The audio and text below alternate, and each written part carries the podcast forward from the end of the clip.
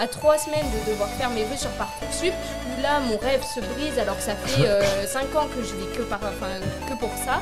C'est une très très bonne nouvelle parce que le Transal est un avion de légende et finalement sa carrière bah, va encore continuer. J'aurais peut-être eu 10 Canadair de plus, ça aurait peut-être pas changé grand chose Ah oui. finalement.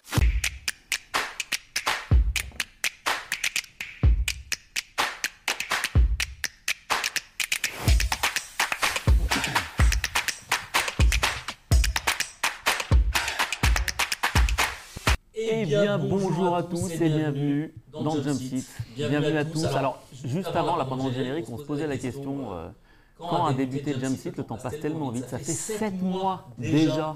C'est la dernière année et on est très heureux de nouveau d'être ici avec vous sur le chat. Vous êtes de plus en plus en plus nombreux et nombreux à nous suivre. Et d'ailleurs, en parlant de nombre, on est nombreux aussi sur le plateau aujourd'hui. hein. Alors, euh, on ne présente plus Gilles Roy, Bonjour, notre euh, directeur, fondateur d'Aérobuzz, que vous lisez tous. notre ancêtre. mais, Oh mais- ça commence bien, merci, merci. Gilles, à côté de Gilles, on a Antoine Léjean, maintenant vous connaissez Bonjour son à tous. Antoine. Ouais, ça y est. Qui a commencé euh, comme invité sur le Jump Pour la première. tout cas, première émission, Ouais. il était là, il est devenu chroniqueur. Ouais. Voilà. Voilà, Plutôt sympa. Belle ascension ouais. sociale. Belle, ouais, ouais, ouais. Ça ouais, mène à plutôt, tout, l'aviation. c'est clair. C'est clair. Le bouche à oreille. Puis, euh, Frédéric Marsali, Bonjour. un des piliers de la rédaction d'Aérobuzz. Merci. Voilà, arrivé de Paris ce matin. Fred, je suis très content aussi, c'est la première émission conférence. Bah oui, c'est la deuxième et t'étais pas là. Tu Bah sais ouais. quoi d'ailleurs? Merci Fred d'être là. Et puis alors, notre invité sur le Jump Seat aujourd'hui, c'est Elodie Bruno. Alors je suis sûr que beaucoup d'entre vous la connaissent déjà. Bonjour Elodie. Bonjour Jérôme, merci beaucoup pour votre invitation. Je suis très heureuse euh, d'être ici pour cette dernière de l'année. Bah, nous aussi, on est très heureux, d'autant plus que toi, tu es quand même une spécialiste, euh, outre ta passion pour l'aéronautique, euh, des directs et des réseaux sociaux, des interviews, on va en parler tout à l'heure. Oui, mais pas de Twitch, donc là, euh, vous m'initiez. Et ben, il va y avoir échange de, de compétences, etc. C'est ça, exactement. Alors, avant de commencer, on a un programme euh, évidemment euh, très chargé comme d'habitude. hein. hein. Euh, Euh, plein de- on a plein de questions à te poser. Avant de commencer, euh, alors on, on voulait dédier cette émission à Bernard Chabert, qui nous a quittés la semaine dernière de manière brutale et je pense que toute la communauté aéronautique euh, est, est- endeuillée. Euh, on a tous, euh, peut-être, euh, je ne sais pas, on va, le- on va- on va le dire euh, dans l'émission, mais on a tous eu l'occasion de, de croiser ou de bien connaître Bernard Chabert. On pense beaucoup à sa famille, ses proches. Gilles, tu l'as très bien connu, Bernard. Oui, oui, bah, effectivement. Ouais. Donc, euh, on a fait un petit bout de chemin ensemble. euh, on, a, on, a, on a participé à plein d'aventures en- ensemble. Et donc, comme tu le disais, donc Bernard, euh, Bernard Chabert est décédé le, le 15 décembre, euh, brutalement. Euh, il, est, il est mort euh, quasiment dans son hangar sur l'aérodrome euh, d'Andernos, au milieu de ses avions entouré du- de son Stearman, de son Pitts, euh, de son FK-14 Le Mans, un magnifique ULM Ah ouais. torpedo, euh, et de son Lockheed 12. Euh, c'est des avions qui, euh, qui, qui ressemblent à, à Bernard, euh, Bernard Chabert. Bernard, Bernard, il faut se souvenir qu'il a d'abord été journaliste, et c'était un très grand journaliste. Euh, il a commencé dans une toute petite revue qui s'appelait Aviasport qui s'appelle toujours Aviasport, mais l'Aviasport de l'époque, c'était vraiment une, une revue euh, militante. Et euh, Bernard a fait des, reportages extraordinaires. Euh, c'est là vraiment qu'on a tout de suite vu. Alors, moi, j'étais lecteur à l'é- à l'époque, mais qu'il avait un style sans, sans égal. Bernard a travaillé aussi pendant de très très nombreuses années à Europe 1. Euh, il a notamment couvert euh, toute l'épopée euh, Apollo. Hein. il, c'était vraiment un passionné, il connaissait tous les astronautes et les astronautes les- les con- le connaissaient aussi. hein. On, on a, moi, j'ai pu, j'ai pu le, le- le vérifier parce qu'on a organisé ensemble des, des, des festivals. Et c'est vrai qu'il avait un carnet d'adresses extraordinaire. Il appelait, il appelait un astronaute à, l'autre bout du, monde et il- il- ils étaient capables de venir. On a grâce à lui, on a réuni sur un, plateau euh, six astronautes, euh, deux Français, deux Russes et euh, deux Américains.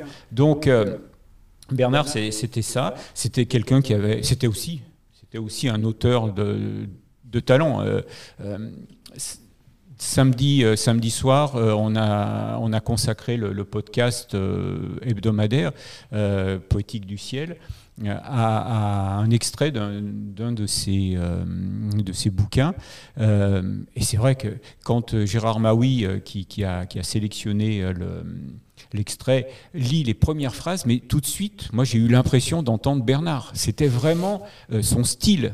Euh, voilà, euh, voilà. Je, vous invite à l'écouter et puis surtout je vous invite à, relire du, du, Bernard Chabert. Son dernier, son dernier livre, eh bien, je l'ai là.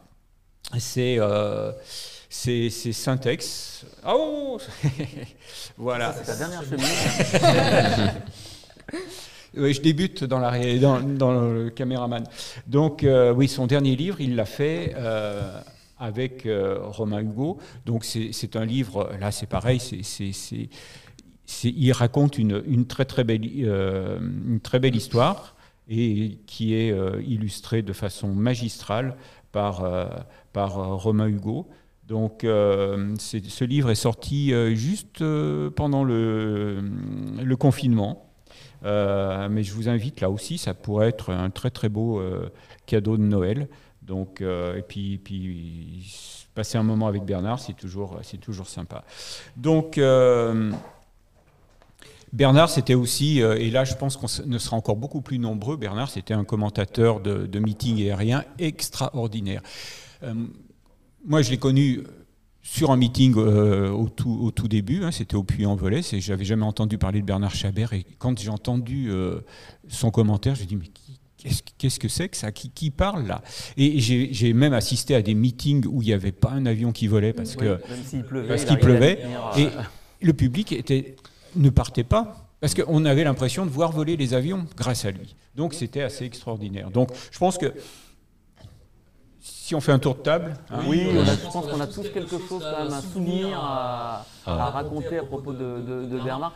On nous a signalé un petit problème de son. Est-ce que c'est résolu sur le cravate Est-ce que vous m'entendez sur le chat il y a pas mal de messages. Un écho, oui. je te transférerai mon micro oui, oui, momentanément.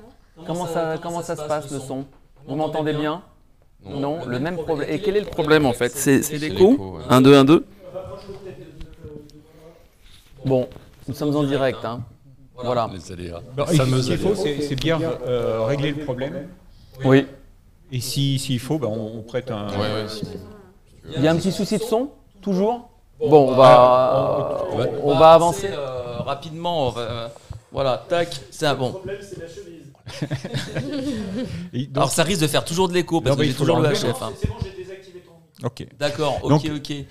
On a tous un. Oui, on on a presque tous un micro. Euh, alors Bernard Chabert, il avait toujours un, micro et a commenté pendant de très longues des heures les, meetings aériens. Et sans aucune fiche. Et sans aucune fiche, c'est vrai. Euh, Frédéric. Tout de tête. À la Ferté, il a, il avait aucun document et, il était devant les avions et il parlait librement. Moi, moi, ce que je vais retenir de lui, c'est une séquence mythique. C'est quand il vole avec le Spitfire dans le cas de, de Pégase mhm. et il termine le reportage en en, récitant le poème de euh, Gillespie McGill, I Fly, une traduction, une de ses traductions, je crois. C'est absolument. Enfin, moi j'avais une quinzaine d'années mmh. à l'époque, c'était tombé par terre. On n'avait jamais parlé d'aviation comme ça à la télé, et mmh. on n'a jamais plus parlé mmh. d'aviation comme Bien ça. Sûr. Mais moi j'ai aussi le, souvenir, là, puisque j'ai fait donc euh, l'épopée Pégase avec lui. Hein, mais c'est vrai que quand il, il, attaquait sur un, sur un plateau, il n'avait pas de, pas de notes. Ah, pas besoin. Il, il, savait où il allait. Et alors, il m'a donné un, conseil que j'ai toujours retenu, c'est tu peux parler, tu peux parler, tu peux parler, mais garde toujours présent à l'esprit la dernière phrase. Comme ça, tu pourras toujours sortir. Donc, donc voilà, depuis, je sais quelle est ma dernière phrase pour vous redonner la parole. Voilà, alors on continue, j'essaie de faire des petits trafics avec mon micro parce que je vais tester autre chose, nous sommes en direct. Elodie, Bernard, bon tu le connais Bernard bah, hein bien sûr. Tu l'as bah, pas rencontré Non, non, non. Bah, en fait, c'est un de mes grands regrets aujourd'hui. C'est vrai que pourtant, c'était quelqu'un de très accessible. Moi, je l'ai entendu pour la première fois, mais comme un, grand, un grand nombre d'entre nous, euh, sur le meeting, euh, le meeting de la Ferté-Allée, euh, qui était l'un de mes premiers meetings. Alors, j'avais fait le salon du Bourget, mais c'est complètement différent. Hein. Le, le, Bourget et les meetings euh, type La Ferté-Allée, Melun, etc.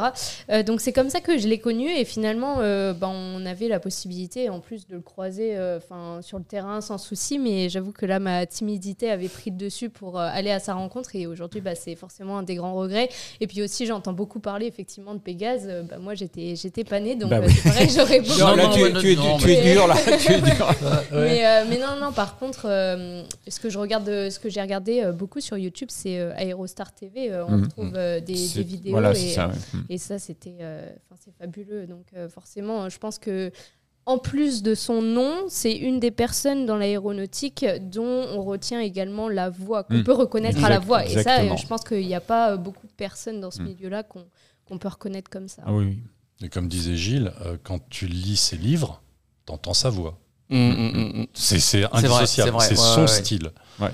c'est son style, et, comme on disait tout à l'heure, c'est-à-dire que quand il s'exprimait à l'oral, il n'écrivait, il s'était pas mm. écrit, mais alors il y avait une syntaxe qui était parfaite, mm. jamais une faute, rien. Un poète. Puis il, savait tenir aussi son public. Voilà, il nous berçait. Ouais, ouais, ouais, euh, il savait tenir son public. On se souvient de l'incident qu'il y a eu au meeting de Melun quand le quand le Beechcraft mm. a fait une petite sortie de piste. il a tenu le public. Le, le, talent d'un commentateur, c'est d'expliquer au, grand public, mais ça va être aussi de pouvoir rassurer la foule dès que possible, de pas paniquer soi-même et de rassurer les choses. C'était euh, il, avait quelque chose d'impressionnant, très très hmm. très grand professionnel aussi à ce moment-là. Hmm, hmm. Il m'a vraiment bluffé. Mais c'était inné chez lui. Je pense que c'était un réel talent. Euh, surtout, il avait une culture, euh, une culture incroyable et, pas simplement une culture aéronautique. Il était très cultivé. Tu parlais de, avant de repasser le micro à Antoine, comme comme je l'ai toujours, je vais aussi dire. Euh, mes souvenirs par rapport à Bernard, tu as, parlé d'Aérostar TV. Donc moi, je l'ai mm. connu sur le tard à cette époque-là, Bernard euh, Chabert. Euh, alors il me berçait euh, sur les meetings aussi, hein, euh, au Salon du Bourget, dans les années 80, 80, 80 j'étais pas né, 90. enfin, je crois que comme beaucoup d'entre nous, il m'a aussi bercé. Je le regardais dans la petite tour, là, j'essayais de l'apercevoir. Et je l'ai rencontré vraiment, je l'ai connu vraiment sur le tard, à l'époque de d'Aérostar TV, où j'ai eu le, bah, le, voilà, le plaisir de, collaborer au lancement de cette chaîne et de et ça, je l'oublierai jamais. Il m'a donné carte blanche sur mon premier euh, reportage. C'était sur les coulisses de la livraison euh, d'un Boeing 737 de Transavia entre Seattle et Paris. Il m'avait envoyé là-bas, mais il devait y aller lui. C'était un voyage de presse.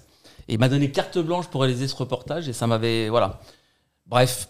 Euh, je salue Eve, son, son épouse, et Antoine et ses proches. Antoine. Ouais.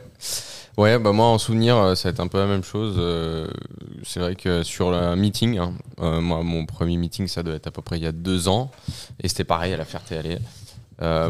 et c'est vrai que pareil, je me suis posé la question, mais c'est qui qui fait les, commentaires? Pareil, j'ai essayé de le, voir, je me suis dit chercher quelqu'un avec un micro, et c'est vrai qu'il était dans sa tour. Et j'ai dit, ah, c'est vrai que c'est assez sympa. Et tout de suite après, j'ai fait Melun justement. Et moi, bon, alors je, je bossais à ce moment-là. Et c'est vrai que en fait nous on écoutait en permanence et on s'est pas du tout rendu compte qu'il se passait quelque chose justement. Parce que ben nous on voyait pas du tout euh, on était dans une tente en train de bosser etc et, euh, et je me suis pas rendu compte effectivement qu'il y avait eu cet incident là c'est vraiment en fin de journée où on a vu les pompiers etc ah, ben, il s'est passé quelque chose. C'était donc euh, la force justement de, de pouvoir tenir euh, le public sans forcément l'inquiéter etc et bah là pareil j'ai fait cette année encore Air Légende et encore une fois, c'est vrai que c'était assez sympa. Euh, et puis toujours cette voix euh, reconnaissable. Euh, enfin, moi, je, en fait, j'avais même, en fait, pour être honnête, quand il est décédé, je n'avais pas mis de visage sur sa voix. Donc euh, c'est là où j'ai tapé Bernard Chabert. Je fais ah ouais d'accord ok donc euh, c'est lui. Euh, mais avant c'est vrai que. pu aller sur Aerobuzz. Hein. Ouais, mais, non, mais, c'est vrai je rebondis sur ce que tu dis parce que quand je l'ai partagé justement hum. donc sur mon, compte Instagram c'est pareil j'avais mis une photo et donc plein de jeunes m'ont dit mais qui c'est qui hum. c'est? Et, là tu dis Bernard Chabert bah là tout de suite ça parle à tout le monde mais c'est vrai que bah, le visage c'était vraiment sa voix et son nom. J'ai même mis une vidéo justement YouTube pour voir bah, pour le voir parler etc en disant ah ouais d'accord donc c'est bien lui qui faisait les commentaires parce que j'étais pas à 100% sûr. Le, de nom, ça me paraît. Enfin, je, je, le connaissais, quoi, mais je voulais vraiment être sûr. Et c'est vrai que j'ai pu mettre un visage sur un nom, euh, malheureusement là, mais, en tout cas, on a de bons souvenirs. Sur le chat. On peut refaire un petit test micro, euh, Martin J'ai corrigé là. Est-ce que c'est comment, le HF, là et, tous ceux qui sont sur le chat aussi, est-ce que vous m'entendez mieux comme ça Voilà, peut-être que c'est le. Voilà. Voilà. Est-ce que vous m'entendez mieux Comment ça se passe en régie? Comment ça se passe? Il y a toujours un Toujours écho. un écho. Sky Flyer Aviation. Ça, c'est c'est assez incroyable. Bon, je pense que je pense qu'on va c'est les autres, Ouais, ouais. avec les autres micros. sur le. Ouais. Le micro-cravate. Et puis, et puis voilà. Qui demande Bedding 33600 Bon, Bon, alors, alors, on, va, admirateur. on va- on va- voilà, on va s'arranger comme ça. Alors, je vais, je vais déconnecter celui-ci. Euh, donc, on a des questions sur le chat. Euh, Sky, Skyflyer Aviation, justement, nous, nous parle d'un. Alors, se rappelle de l'émission Pégase, évidemment. On a tous regardé Pégase. Euh, à part Elodie qui était pas née. Enfin, presque. Euh, Oh non, c'était long encore. N'en rajoute pas, s'il te plaît. Il a fait un livre audio sur Syntex, nous dit euh, Bento51. Alors, un livre audio sur Syntex. Euh, alors, moi, je, ne- je ne savais pas, pour être très franc. Euh, un livre audio de sa bande dessinée ou un autre livre euh, nous demande euh, ben, euh, Jamsit. Non, j'ai pas de. souvenir. Voilà. Euh, mais voilà, si vous, si vous avez des, des informations sur ce livre audio, des références, voilà, euh, partagez-les avec nous. On se fera un plaisir de- de- d'aller voir. Euh, on a d'autres questions sur le chat pour le moment? La zone aéro qu'on salue, Ouais. fidèle, respect à Bernard pour son apport dans l'aviation et pour toutes les vocations créées, dont la mienne en partie. Bah voilà. Ouais. Euh, susciteur de, de vocation aussi, Bernard Chabert. Oui, Alors, Gilles. Non, je vais juste répondre à la zone aéro là, qui, euh, qui m'a invité donc à participer à l'émission le mercredi 25. Hein, c'est ça, le mercredi 25. Donc euh, c'est bon. Janvier, oui, oui, oui. Non, non, le, le 25 décembre, je suis occupé. Mais, Ah bon Tu fais quelque chose de 25 mais le 25, euh, le 25 euh, décembre, euh, je- je- janvier, le 25 janvier, je serai, je serai avec vous. euh, vous pouvez, euh, vous pouvez compter sur moi. Avec la galette des rois. Voilà, sans transition. Euh, à quand le PPL pour Elodie Ouh là là, Bento, connaisseur, là. doucement, doucement. Pas si Voilà.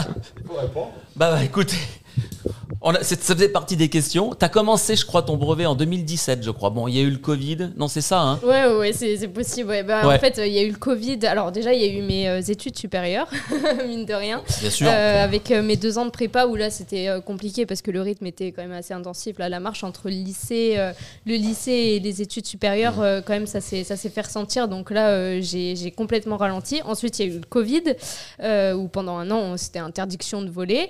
Le confinement, enfin bon, ça je l'apprends à personne. Et après, bah, c'est vrai que pendant le Covid, euh, bah, j'ai eu euh, cette euh, magnifique aventure là. Donc je pense qu'on y reviendra tout à l'heure, mais sur les réseaux sociaux et qui en fait aujourd'hui je suis à temps plein entre ça et mes études et j'ai malheureusement plus assez de temps pour, pour le PPL donc plutôt que de faire un petit bout de, de plein de choses j'ai préféré me focaliser sur deux choses à, vraiment à, à plein temps enfin à temps plein et, et le PPL pour l'instant un petit peu entre parenthèses Au début d'année, d'après mes informations, tu avais plus de 40 heures déjà. hein. oui, j'ai 45 heures de vol et en plus il me manque pas- pas, c'est pas grand rien chose. quand même. Bah il c'est manque pas clair, grand chose. Il ouais. manque la, la- les grandes naviga- enfin la grande La 300, navigation, la 150, 150, nautique. Tu as un Mais, euh, instructeur en face de toi. Euh, ouais. mais non, mais ouais, c'est vrai qu'il me manque pas, euh, il me manque pas grand chose. Alors, ce qui est assez frustrant, c'est le fait de d'y être presque et de pas avoir euh, suffisamment de temps pour euh, le finaliser. Ce qui aurait pu énormément me manquer, bah, c'est le côté vol. Bon, alors c'est vrai que je vole pas autant que si je continuais mon PPL, mais c'est vrai que là j'ai des belles aventures grâce à, à de nombreuses entreprises euh, qui me permettent euh, de voler sur euh, différentes machines. Donc, euh, donc voilà, c'est on peut pas tout faire et j'ai dû faire euh, re- revoir mes priorités. Et, et le, le PPL, pour l'instant, entre parenthèses, mais à reprendre d'ici la fin Oui, c'est jamais bien loin le PPL. hein. Mm. Alors voilà clair. pour, euh, pour euh, ta question, Bento. euh, Bento, Bento 51. On enchaîne sur le débrief, vous êtes d'accord Mhm. Allez, c'est parti, générique débrief.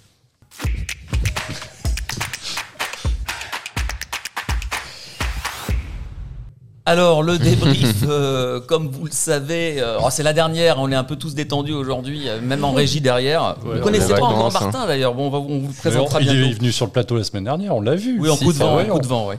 En coup de vent. On pourrait, aller le filmer. hein. Bah oui. Ouais. Alors le débrief, comme vous le savez, avant de commencer le, vraiment le, cœur de l'émission, on s'intéresse aux actualités qui nous ont interpellés. Toutes ces actualités ont été traitées par la rédaction d'Aérobuzz. Mm. On en retient 4, 5 à chaque fois. On commence avec toi, Antoine. Alors c'est d'ailleurs. Voilà. Alors, ah, tu as un chiffre eh ben oui, bah le chiffre mystère. le chiffre mystère. Voilà. C'est un lien avec ton débrief? Bah oui. Ah, dommage. Raté. ça y est. On avait pourtant bien préparé. c'est pas grave. Alors donne ton chiffre, tiens, pour Il est affiché à l'écran. Il est affiché à l'écran. Alors le chiffre mystère, c'est 13h15. Voilà. Donc non, c'est pas le JT, euh, pour ceux qui avaient pensé ça. Ah, j'y ai pas pensé. C'est pas France 2. Jean-Pierre Pernaud avec nous. 13-15. Euh. C'est clair. Dans le chat aussi, si vous avez des idées, n'hésitez pas. Alors voilà, notez bien le chiffre mystère. On va, vous avez toute l'émission pour répondre. ouais, c'est ça. Ouais, c'est ça. Nickel. Hein? Eh bien. Ah vas-y, je te laisse prendre le. Gilles, euh, oui. Cocorico, euh, enfin pas encore, mais presque, pour le Voltaero euh, en Nouvelle-Zélande. Hein, c'est ça, c'est ça l'actu, je crois. Oui, oui alors Cocorico ou vraiment bravo, bravo, bravo, bravo à Jean Botti et à, son équipe. Jean Botti, qu'on salue. Jean Botti qui est donc le, le fondateur de, de Voltaero et Voltaero fait partie des quatre finalistes du, du, grand du grand concours lancé par euh, Air New Zealand.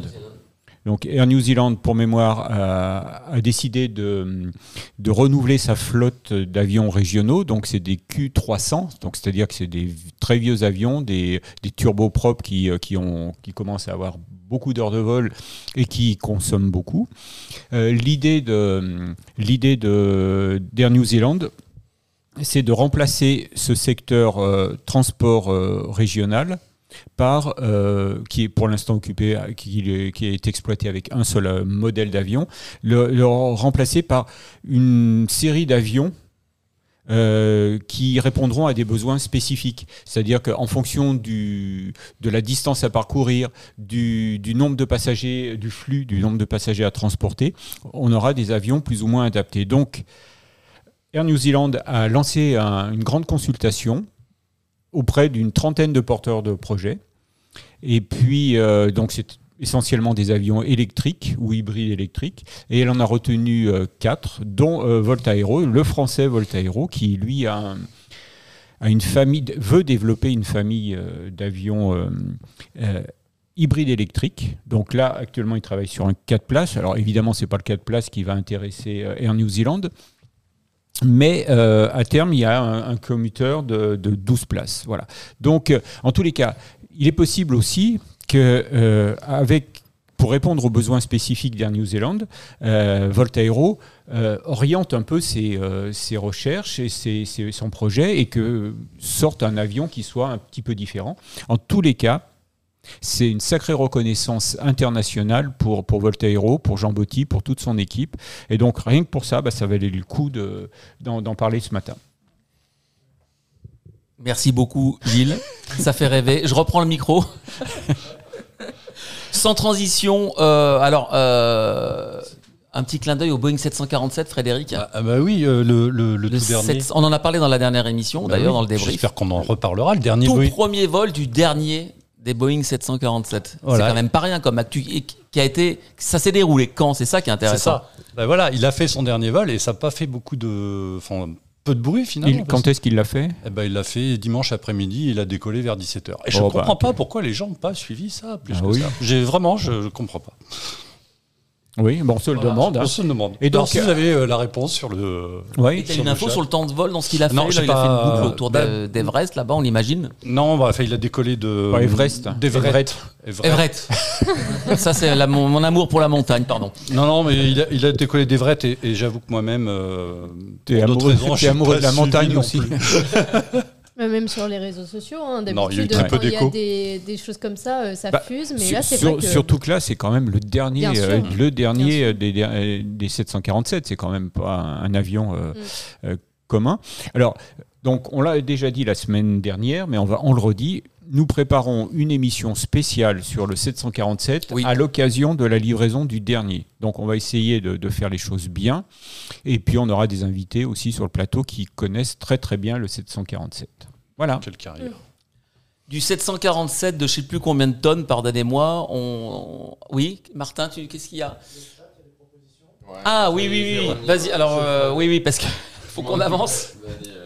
Il y, a, il y, a, déjà des propositions sur le, sur le chiffre mystère, pardon. Alors, une durée de vol très long. Ah, ça, ça, ça chauffe là. Hein Alors, ouais. Non, mais le 30 trajet entre Paris et Bordeaux, les jours de grève de la SNCF, c'est intéressant. C'est intéressant aussi, c'est vrai, c'est vrai. L'actualité, avec l'actualité qu'on a développée sur Aerobuzz, mmh. euh, je crois que c'est hier, tu as fait un petit papier. Mmh. Oui, oui, c'est ça, oui. oui, oui, oui. C'est ce qu'ils avaient communiqué. Alors, euh, à propos de la, de la SNCF, euh, qui, qui, a remplacé donc le l'avion sur Bordeaux-Paris, par exemple. Euh, samedi, du moins vendredi soir, euh, Frédéric Lair rentrait d'un reportage en Lituanie où il est allé voir euh, les, les, rafales qui font la, la police du ciel. Euh, il devait rentrer en, en TGV Paris, euh, Paris Bordeaux et il n'y avait pas de TGV, on ne sait pas pourquoi. Et donc il a fait le trajet en bus. Donc oh il n'y a plus, il a plus d'avions sur Paris Bordeaux, il n'y a plus de train, maintenant on le fait en bus. Il bon, faut quand même dire pour relativiser que ce matin on est venu euh, en TGV et ça s'est très bien passé. Donc, Pas en TGV. Et en Et en Dacia. Et en Dacia. eh oui, c'est encore la limousine. On attendait la limousine, c'est la Dacia. Et en tramway. Ah oui, qu'est-ce qu'il y a sur le. Après Airbus, c'est Ground Bus. Ah oui, c'est pas mal ça. Nous aurons peut-être un 747 au musée de l'air, mais il y en a déjà. Il y en a déjà le 03 qu'on peut visiter même. Et eh oui, oui, oui un 747-200 d'Air France. Et d'ailleurs, euh, voilà. dans lequel on trouve une Twingo. Oui, c'est vrai. Ah oui, oui, oui. Dans la soute. Dans la soute. Dans la soute. C'est ah, l'appareil le plus visité du musée de l'air. Ouais. Ah oui, il y a toujours la queue là-bas. Euh... Et je crois que c'est Gérard Fletzer qui l'avait posé, euh, qui l'avait ramené au, au musée de l'air. Euh, J'ai plus la date, mais ah oui, ça fait quelques temps. Ça fait une vingtaine d'années. Oui, ouais, ouais, ouais. Je crois qu'il a d'ailleurs été tout nettoyé il n'y a pas très longtemps, là, tout, voilà, parce qu'à l'extérieur, tout le temps. Euh... Alors, euh, oui, du 747, on passe au un, un drone hélicoptère qui fait 1,8 kg. On s'envole sur la planète Mars avec Ingenuity. C'est comme ça qu'on prononce, hein, Ingenuity. Hein. Donc, ce qui nous a, ce qui nous a aussi euh, plu dans cette, enfin moi, je trouve que c'est fascinant, quoi. Parle dans le micro. Voilà, c'est fascinant. Mais non, quand on s'est cotisé pour te donner un micro. c'est quand même le tout premier euh, drone, euh, enfin voilà, euh, aéronef télécommandé à voler euh, sur euh, une autre planète. Quoi. Ah bah oui. C'est extraordinaire. Il est là-bas depuis février 2021, ça va bientôt faire deux ans. Et ce qui est intéressant dans cette actualité, c'est qu'au début, il était parti pour faire un programme de, de, de, de 5 vols, je crois. Mhm. Il en est à son 36e vol. C'était le 10 décembre dernier, 36e vol. Et donc, il a un cumul de une heure de vol. Mhm. C'est fascinant. Hein et ça me fait d'ailleurs penser sans transition, euh, on a une, une, astronaute femme qui intègre l'ESA, oui. hein, Sophie Adno. Oui. Ça, ça, toi, euh, Elodie, t'aimerais aller dans l'espace ou pas euh, Franchement, euh, je sais pas. Ça peu... te fait rêver en tout cas Forcément, euh, ça, ça, fait rêver tout le monde. Mais c'est vrai que si on me propose demain, euh, je pense que j'y réfléchis beaucoup de fois avant de, de répondre parce que bah, c'est quand même assez impressionnant. Enfin, euh, ouais, j'avoue que j'ai d'autres rêves avant ça, mais, euh, mais forcément, ouais, ça fait. Ça fait... les pieds sur terre. Ouais, c'est ça, ouais, ouais, un peu plus, mais. bah, dans les airs, déjà, c'est bien avant d'aller dans l'espace. Mais... Donc, juste pour terminer sur Ingenuity, c'est que ce... enfin, c'est un succès pour le moment. Il hein. n'y a, a, pas eu de problème technique. Mmh. Ils volent beaucoup plus que prévu. Donc, ça ouvre des portes auprès des scientifiques pour, euh, pour en envoyer d'autres. Ils vont mettre, faire des mises à jour de logiciels. Je crois qu'ils vont lui permettre aussi d'éviter des obstacles. Euh, voilà, donc on en, on, on en reparlera certainement. Euh, c'est fascinant. Moi, je trouve vraiment. Euh, mm. 1,8 kg, là, ce, ce, ce, petit. Il sera capable, d'ailleurs, même après, je crois, de, de prendre des. récupérer des mmh. échantillons sur les prochaines missions. Euh, voilà. Euh, on revient sur Terre. Euh, il nous reste une actualité. Eh bien, à toi, Antoine. Hein. Ouais, je, alors, je, garde le micro pour le moment. Okay. Ouais, pas de souci. Alors ouais, je voulais faire un petit point. J'ai vu deux trois réponses qui sont qui sont intéressantes. Donc euh, au début, ça a commencé sur l'heure de la sieste. je trouvais ça assez drôle. L'heure de décollage, ça aurait pu, mais ouais, c'est clair. C'est trop tôt. Mais voilà, euh, c'est l'heure de la fin du live. Je pense que ça a duré un petit peu plus, mais, euh, mais voilà. Et après, on s'est rapproché, ouais, effectivement, en disant que c'était un, un, temps de vol. Donc, effectivement, c'est une durée de vol. Je sais pas si ça vous donne des idées. Euh, ça aurait pu être un long effectivement. Ah, ça y est Ah bah, ça y est. Ça y est. SPAT 1201 à trouver. À spotter, ça y est. La Et a donc 320 gagné un vol en A321. C'est faux. donc, euh, donc ouais, effectivement, ouais, c'est le vol de la 321 XLR. On en avait parlé justement dans le précédent live en fin d'émission. On avait eu un petit chat euh, justement là-dessus et on avait fait, un- on l'avait affiché Parce justement. qu'il était en train de réaliser ce vol pendant l'émission. C'est ça. quelqu'un sur le chat qui nous l'a l'a- l'a signalé. Ouais. Voilà. Donc euh, Airbus a profité d'un d'un vol d'endurance. Ouais, voilà, c'est Le voilà, ça, on le voit en bien. replay. Voilà, bah, il passe derrière, donc il a dessiné euh, le nom XLR. Euh, et donc du coup, Airbus a profité euh, d'un vol d'endurance sur son A320 XLR pour faire un coup de pub sur les réseaux sociaux, parce que c'est vrai qu'on en a entendu parler un peu à droite à gauche. Je sais pas si tu en as entendu Ouais, parler. Ça, par contre, euh, effectivement, Ouais. au 747. euh, Donc ouais, Airbus dans sa campagne de test est en train de faire euh, plusieurs vols de test, comme euh, ben, pour une certification classique. hein. Et donc dans un but déjà de tester le circuit carburant de l'avion, mais aussi ben, de montrer un peu au monde ce qu'il était capable de faire. Airbus a fait un vol de 13 h et 15 minutes, ce qui est pas rien hein, pour un A321, parce que à la base, bon, c'est- si on prend la base d'un A320, euh, c'est vrai que on peut pas parcourir des distances. euh, Oui, en général, c'est du. très grandes, Soit de ouais. la navette, soit du 4-5 heures. euh, du Paris- Ouais. Paris-Bordeaux, par exemple. Donc, euh, donc voilà. Donc euh, le but voilà était vraiment de crédibiliser l'avion sur ses capacités à faire du long courrier. Euh, donc voilà. Donc on a vu aussi qu'il s'amuse à dessiner le XLR euh, justement en vol. Donc il a décollé à 8h de Toulouse euh, et puis s'est posé à 19h15. euh, Une bonne Voilà. journée. donc une bonne journée C'est travail. ça. Belle balade quand même. Une belle hein. balade, ouais, justement une belle balade. Grand tour de l'Europe. Parce que voilà, le but aussi de, de ce, de ce vol, c'est aussi de pouvoir montrer que l'avion, il peut partir depuis euh, les capitales européennes, certaines capitales européennes, pour pouvoir aller rejoindre les États-Unis. Euh, et donc du coup, bah, ils sont amusés à faire des survols de plusieurs pays européens Dublin, Édimbourg, Oslo, Copenhague, Berlin, Prague, Venise, Rome, Palerme, Olbia. Donc ça fait un sacré périple hein, quand on regarde le nombre de capitales survolées. Euh, et voilà, et donc il s'est reposé euh, en fin de journée. Donc le but, c'est vraiment de pouvoir euh, essayer de concurrencer un ancien monocouloir qui existait auparavant, le 757 de Boeing, qui est maintenant plus produit et puis qui est en train de vieillir et qui consomme quand même, enfin qui consomme plus que la 321. Euh, pour donner une idée au niveau des chiffres de la 320 XLR, au niveau de sa capacité de franchissement, un 767 Max aujourd'hui qui a déjà une belle capacité fait 3548 nautiques, donc ce qui fait 6500 km. Le l'A321 XLR est donné pour 4500 nautiques, soit 8300 km, donc ce qui commence à faire une belle distance. Donc voilà, pour euh, entre 180 et 220 passagers, une économie de, de 30% de, carburant euh, comparé justement euh, euh, aux, autres, aux 757. Voilà, donc un sacré vol et je trouve ça assez impressionnant pour une machine aussi petite, si Mm. je puis dire, d'avoir une distance de franchissement aussi impressionnante. ouais. Euh, donc, Ça va euh, ouvrir donc, la voilà. voie à beaucoup de choses. euh, C'était le des dépose minute ouais. de Gilles, je crois, dimanche dernier. hein. Voilà. Euh, Voilà, notamment je- sur je- les routes. euh, Je, je rebondis et Mm. je reprends le, le micro. Donc effectivement, c'est, euh, on se rend compte que euh, ces monocouloirs qui étaient euh, au départ faits pour faire du, du, du cour- du moyen courrier euh, sont en train de devenir des, des longs courriers, hein, puisque on parle de vol transatlantique. Donc euh, c'est ce que c'est ce que ce qu'expliquait euh, l'autre jour Guillaume Faury, qui est donc le, le PDG d'Airbus, mais qui est aussi le président du GIFAS, il expliquait euh, qu'on n'allait pas remplacer euh, les actuels monocouloirs, c'est-à-dire euh, le- l'A320 Neo et le 737 MAX, par un autre euh, monocouloir. On allait sans doute le remplacer par tout un ensemble d'avions euh, à zéro dans le but de ne plus émettre du tout de CO2. Donc de- des avions euh, électriques, hybrides électriques, hydrogène, mais qui seront euh, vraiment adaptés à un besoin particulier. Donc c'est l'ère des, des monocouloirs euh, euh, est en train, alors je dirais pas en train de, de, de disparaître parce que euh, il faut voir que Airbus a encore plus de 5000 A320 à livrer quand même. Boeing c'est autour de 3000.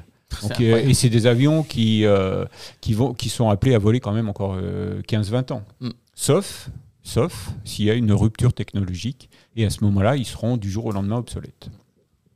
Je pose une question aussi de, de densité de passagers à l'intérieur, parce qu'un A321, c'est quand même relativement étroit pour faire des longs vols pour les passagers. Est-ce qu'ils vont rester avec des densités à 180 passagers Non, non, ou ce non, sera beaucoup moins? Parce Alors, que c'est quand même.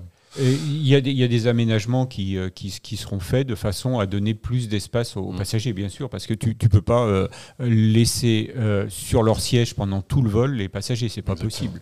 Et puis, c'est pour, pour, pour les, les, toilettes, par exemple, tu peux pas non plus avoir les, les, le même équipement pour des vols qui, qui, sont, qui durent une heure ou deux mhm. et un vol qui va durer une dizaine d'heures c'est pas possible.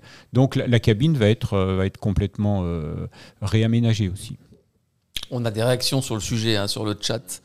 Euh, salut à Jean-Noël Bouillaguet qui, qui, est arrivé aussi. Il était avec nous il y a quelques deux trois émissions il y a quelques semaines. Il était avec nous sur le plateau, Jean-Noël.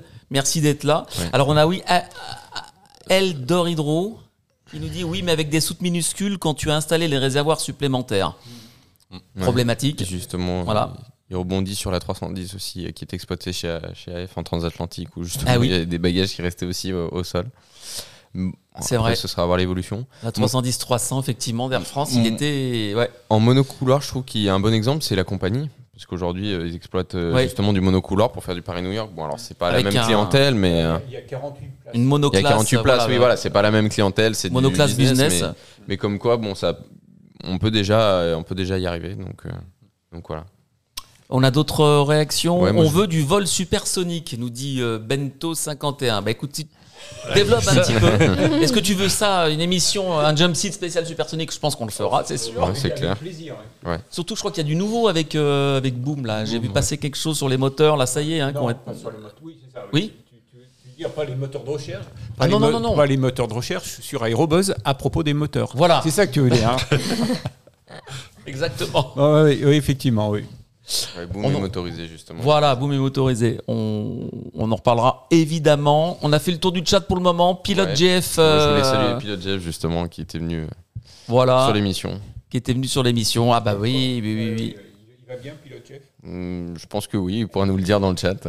Comment va la compagnie virtuelle? Et, les béquilles? Les béquilles, ça va les béquilles? Donc je rappelle que toutes ces actus débriefs sont sur aerobuzz.fr. Il y a Jumpseat en direct, mais il y a aussi tous les jours avec la newsletter. Abonnez-vous pour avoir toutes les nouvelles dès le matin avec votre café sur Jumpseat. On va passer, bah justement à propos de Jumpseat, alors on va, oh là là, on a plein de choses, on a le point fixe. On va commencer un peu sur le Jumpseat avec Elodie, alors on lance le générique.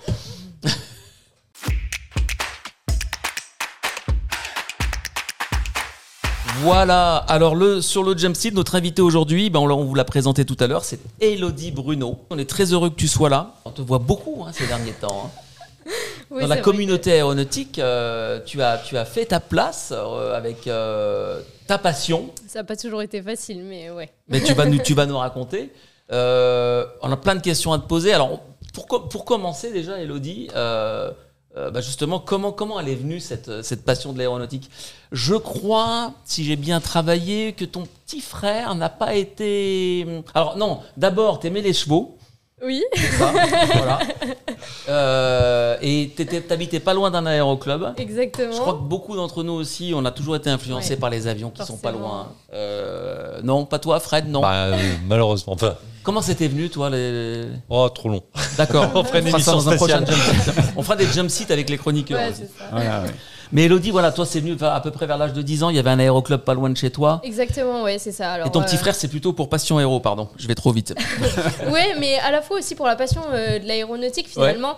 Euh, du coup, moi, je suis, je suis pas du tout issu d'une grande ville aéronautique. Enfin, je, suis née en Champagne-Ardenne, dans un petit village de 400 habitants. Mais donc, au bout de ce village, il y, y, a un aérodrome. Donc, j'avais l'habitude de voir passer les avions au décollage, en finale. Et je pense que. Alors, ça n'a pas été pour autant un déclic, mais je pense que forcément, ça a titillé ma curiosité donc euh, c'est vrai que très tôt, j'ai fait mon baptême de l'air euh, aux alentours de 10 ans euh, avec mon petit frère. Et donc effectivement, moi au départ, mais ma chambre était placardée. C'était vraiment l'équitation, l'équitation de poneys, de chevaux. Et c'était mon petit frère qui avait tous les posters d'avions dans, dans, sa chambre, surtout de l'aviation militaire. Et en fait, au fil des années, bah, ça a migré dans ma chambre. donc, donc voilà un petit peu. Il y, a eu, il y a eu vraiment un... Alors c'est un petit peu bizarre, mais il y a eu vraiment un, un déclic, euh, en fait, euh, pour... Euh, ah là, je me livre, hein, je, je ah bah raconte pas souvent ce déclic-là. mais mais c'est vrai que... c'est au bon endroit. C'est un peu bizarre. Euh, en fait, euh, je sais pas, à l'âge de 14-15 ans, euh, j'étais en Bretagne. on, part toujours là-bas en vacances, là, et sur la plage. Et là, je vois passer deux rafales. Et là, mais ça m'a Ah, complètement chamboulé. Mais quand je te dis complètement chamboulé, c'est que j'en ai eu les larmes aux yeux, les frissons. Et j'ai dit, mais en plus, c'était une période où mes parents, c'est vrai que mes parents, ils se souciaient quand même pas mal de. Ils nous aidaient, enfin, un peu dans notre orientation. Ils nous questionnaient avec mon petit frère. Ça a toujours été, qu'est-ce que vous voulez faire? Voilà, pour qu'on soit pas trop, trop perdu, qu'on sait que plus on avance et plus l'école, enfin le système scolaire nous demande de savoir euh, ce qu'on veut faire euh, euh, à 15 ans, quoi. Enfin, Mmh. c'est complètement. Très élitiste en. France. hein. Donc, euh, donc du coup, euh, et là c'était dans une période où justement j'étais en train de réfléchir. Alors moi c'était vétérinaire, euh, enfin des choses comme ça. Et là, là vraiment mes, mes chamboulements. Et j'ai dit mais en fait moi je veux faire ça. C'est- un métier ça va pour moi. C'était tu vois. En voyant les rafales passer. Voilà, c'est ça. Et je me dis, mais en fait, moi, je veux faire ça. Et donc, euh, toute chamboulée et tout. Et depuis ce jour-là, rien ne m'a quitté. Alors, c'est pour ça que c'est vrai que Passion Héros, il y a beaucoup de monde qui me disent, euh, mais euh, c'est surtout aviation militaire, aviation militaire. Alors, non, j'essaye de tout mettre, mais forcément, euh, comme moi, c'est l'aviation militaire qui m'a accroché au départ, bah, ça se ressent un petit peu. Mais, mais voilà, vraiment le déclic euh, assez spécial. Je sais pas s'il y a des Et, personnes et à là, qui tu avais, arrivé, tu avais quel âge euh, mais 15 j'avais, ans. euh, entre ouais, 14-15 ans, ouais. D'accord. C'était euh, donc, c'est, c'est- ça a été une orientation, euh, ton- ça a influé sur ton orientation Ah ouais, scolaire. complètement. Parce que alors là, je me suis dit, ok, je veux faire ça, mais euh, vraiment, mais dans l'état que j'étais, à voir juste. Et pourtant, j'étais déjà allée au Bourget. Enfin, j'avais, Mm. j'avais quand même vu. C'était pas la première fois que je voyais des chasseurs, quoi. Mais là, vraiment, ça. Et, euh, et c'est tout bon. Bah maintenant, euh, comment on fait, quoi, pour euh, pour devenir pilote de chasse Et alors. euh, Donc ça- oui, c'est le métier de pilote là qui t'a. voilà, ça c'était Tu voulais pilote, être- voilà. et pilote de chasse. De chasse, Enfin, oui. Pilote de chasse ou pilote dans le domaine militaire, parce que c'est vrai que par contre le monde civil, ne- ça, ça, ça m'accrochait pas autant quoi. Et, euh, et là, euh, d'où euh, Passion Héros, c'est un peu né aussi de ça, c'est que donc comme tu l'as compris, moi je suis euh, 400 habitants, le salon étudiant le plus proche c'était à 45 minutes de voiture. Alors moi j'ai eu de la chance d'avoir donc des parents qui se souciaient un peu de ça et qui m'emmenaient à ces salons étudiants. Mais en fait une fois sur place, euh, je sais pas si quelqu'un a déjà été sur un salon étudiant à Reims, mais il n'y a aucune euh, école aéronautique, aucune entreprise aéronautique, hormis les CIRFA des trois armées. Bon, alors moi, du coup, j'étais servie, j'étais contente, mais, enfin, donc, euh, je n'avais pas moyen de connaître autre chose, quoi. Euh, et puis moi, à 15 ans, enfin, j'avais pas, j'allais pas sur Internet ni quoi que ce soit, quoi. Donc, donc voilà, donc, bah, c'est tout. Bon, bah, moi, il y avait des CIRFA, donc je me suis renseignée. Alors, le comble, et c'est c'est pour ça que je me bats aussi, c'est que, alors là, les CIRFA, j'étais servie parce qu'à chaque fois que je faisais des salons étudiants, ils étaient présents. Mais j'ai été mal renseignée. Et ce qui m'a ce qui m'a ce qui m'a coûté très cher euh, d'un point de vue euh, enfin ça a brisé complètement mon rêve parce qu'on m'a mis des faux espoirs etc et donc du coup tu vois à travers Passion Héros ce que j'essaye de faire c'est euh, d'aider ces jeunes justement qui n'ont pas forcément euh, soit qui sont peut-être aussi un peu timides parce que quand tu as 15 ans aller à la rencontre de professionnels comme ça aller poser tes questions enfin c'est pas c'est pas c'est pas évident je veux dire quand t'as pas justement des parents qui te poussent etc donc là je me dis qu'à travers un écran forcément ça facilite peut-être un petit peu les choses et surtout ce que je voulais c'était faire avec des interviews avec des professionnels pour que ce soit vraiment des personnes qui parlent de leur expérience de leur métier il y a personne de mieux placé Bah que oui. finalement et pour fournir les bons renseignements pour pas que ce qui m'est arrivé alors je sais pas si on en parlera Alors, qu'est-ce qui t'est arrivé justement? Qu'est- Qu'est-ce que tu leur reproches Ah. au CIRFA Ah bah, enfin, c'est pas trop. Enfin, c'est vrai que maintenant, bon, j'ai guéri.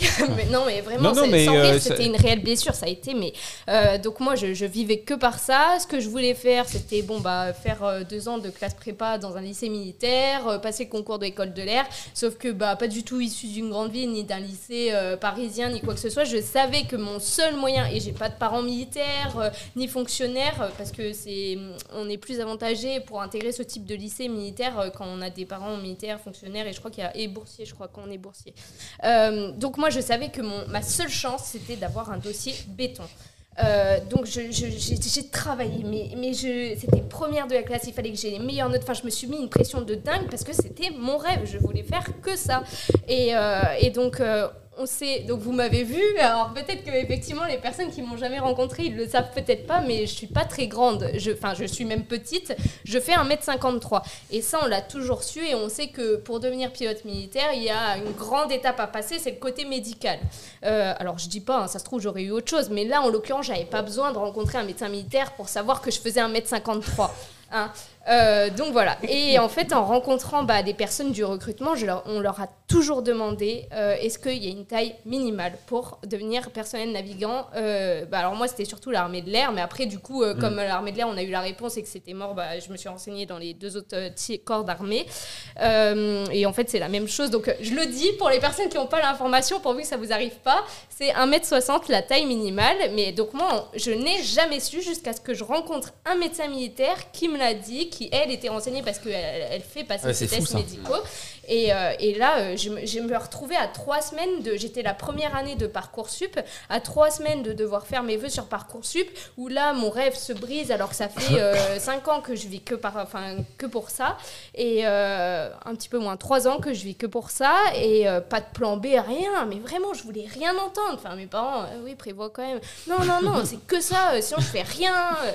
Enfin bref, donc, euh, donc voilà. T'as bien rebondi, hein c'est vrai que c'est une belle revanche. Et c'est aussi euh, quelque chose que voilà j'ai envie euh, un jeune peut-être qui parce qu'on sait que c'est compliqué là ces tests médicaux et même les, sélections pour devenir pilote dans l'armée quand même il y, a, y, a, de grosses étapes qui sont très exigeantes et, voilà enfin moi c'est vrai que j'ai finalement j'ai rebondi. Aujourd'hui voilà c'était il y a cinq ans ça va bien mieux et j'ai trouvé mon moyen moi de quand même approcher un petit peu les armées et voilà.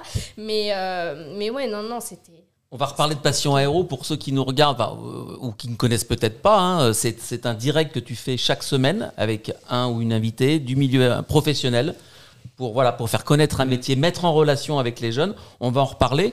Euh, mais d'abord, pour poursuivre ce que tu disais. Euh, oui, comment tu as rebondi hein? Voilà. Alors là, ma mère, Elodie, qu'on salue. Elle nous regarde. Elle a quel pseudo, ta maman Oui, c'est possible en plus, j'ai envoyé le lien. Mais enfin, tu me dis, Elodie, euh, qu'est-ce que tu fais là?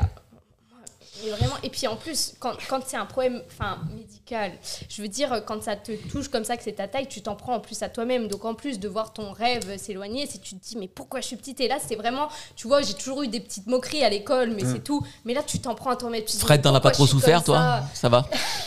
C'est vrai. Là, ça pas au moment où je suis en train de boire, je vais m'étrangler. Enfin, c'est quoi ça, Jérôme? Donc, euh, donc il y a eu cette, ouais, c'était compliqué. Et alors euh, le moral vraiment dans au plus bas, quoi, au plus bas. Et en fait, euh, qu'est-ce que j'ai fait? Donc, comme de toute manière, je pouvais pas me renseigner avec le salon étudiant sur Reims, j'ai tapé sur Internet. Euh, voilà, les vœux, ils arrivaient dans trois semaines. École aéronautique. Alors, c'est vrai que du coup, j'étais assez bonne à l'école, donc je voulais pas non plus me fermer de porte. Et à la fois, j'avais pas du tout euh, l'envie et le, le, courage de faire deux ans de prépa euh, vraiment dans un lycée classique pour, au final, pour aller où quoi? Enfin, sans, sans objectif final. Je... Et donc là, je suis tombée sur l'ESTACA, école d'ingénieur post-bac, donc on peut mmh. intégrer directement après la terminale, spécialisée dans le domaine des transports, mais où, euh, on choisit sa spécialisation, donc où je pouvais me spécialiser dans l'aéronautique dès ma première année. Et alors là, je me suis dit, bon, j'ai regardé, hein, j'ai fait plein de recherches, euh, je, là, je n'ai pas, foncé, euh, j'ai pas foncé tête baissée, mais, mais voilà, j'ai vu que c'était une bonne école, connue des entreprises, qui existe, enfin, qui a, il y a mmh. déjà pas mal d'alumni, donc d'anciens ingénieurs qui ont été diplômés de, de cette école-là, où je pouvais me spécialiser en aéro directement après le bac. De toute manière, moi, je savais que je voulais finir là-dedans, coûte que coûte. Mais alors, le métier d'ingénieur, euh, j'avais 17 ans quand je passais mon bac. Mais ingénieur, pour moi, c'était. Euh, Enfin, vraiment, hein, je le dis avec des mots euh, en terminale, c'était euh, quelqu'un qui invente des avions, qui conçoit. Qui Et ça, moi, ça me plaisait pas, je voulais pas faire ça. Et, euh, et en fait, les stackers, ils ont fait un petit truc pas mal. C'est qu'ils ont fait un petit dépliant où ils expliquaient différents types d'ingénieurs. Et en fait, je me suis dit, ah, mais oui, en fait, ça, c'est un type d'ingénieur parmi tant d'autres. Et j'ai trouvé des types d'ingénieurs un peu plus opérationnels où on peut aller sur, le terrain, là, maintenant, c'est ça qui t'a. Et ben voilà. Et du coup, bah, là, moi, cette année, je suis spécialisée en exploitation et maintenance. Et, et là, c'est vraiment, vraiment top parce que ça allie à la fois bah, le côté technique euh, tout ça, et le côté terrain, le côté opérationnel, et, euh, ça me plaît beaucoup. Donc, euh, donc voilà comment j'en suis arrivée l'Estaca. Sur cette histoire de taille, tout à l'heure, tu as voulu me brancher, mais en fait, c'est vrai, même quand tu es grand, il y a les mêmes problèmes, puisque pour les sièges éjectables, il y a des. Enfin, au moins, sur les périodes avant le Rafale, il y avait des limitations qui étaient la longueur du, fémur, pour l'éjection sur Mirage F1 notamment. Et quand tu es grand comme moi, bah, ça a été une interrogation pendant très longtemps. Bon, moi, je, le problème s'est pas posé, puisque très vite, j'ai su que je devais porter des lunettes. Donc, fin de l'histoire. Mais oui, ces histoires d'orientation. Mm où il y a un côté médical de taille ou des choses qui sont euh, arbitraires, euh, oui, c'est bien, ce serait bien que ce soit pris en compte dès que le, candidat se présente. Alors, est-ce que les armées cherchent pas aussi à avoir du recrutement pilote pour pouvoir après bah, alimenter les pompiers de l'air, les commandos bah, et, tout le reste? C'est bien ça. Et, le problème, c'est que bah, à côté, on est quand même, on a 17 ans et voilà les répercussions que ça peut avoir sur un jeune de 17 ans. Moi, je mm. comprends les deux, les deux. Maintenant que j'ai du recul sur la situation, je comprends les deux les deux, les deux côtés, les deux parties. Mais, euh, mais c'est vrai que. Et bon, alors moi, je me suis pas posé la question pour la taille maximale, du coup. mais, mais, mais, effectivement, par contre, quand je me renseignais pour la taille minimale, on me disait non, par contre, il y a une taille maximale. Bon. Ah par contre, c'est un défaut de, communication quand même, parce que je pense que même chez les pompiers ou chez les commandos, mm. euh, je pense qu'il y a aussi, cette taille. Voilà. Plein de réactions. Hein, je, disais, je suis assez d'accord avec ça parce que moi, j'ai entre guillemets vécu la même chose dans le civil, dans le sens où je porte des lunettes mm. et euh, ben, je savais pas ce que je pouvais faire ou pas, oui, non, euh, correction, pas. Et euh, alors, il y a des forums, hein, mais ça part dans tous les. Enfin, il n'y a pas d'infos très précises, etc. Donc, moi, ce que je peux te donner à la limite comme conseil, je sais pas si c'est. vous, vous, pouvez faire une visite d'admission, je crois que c'est ouvert à tout le monde au CEMPN à Clamart, vous mm. en avez un peu de partout.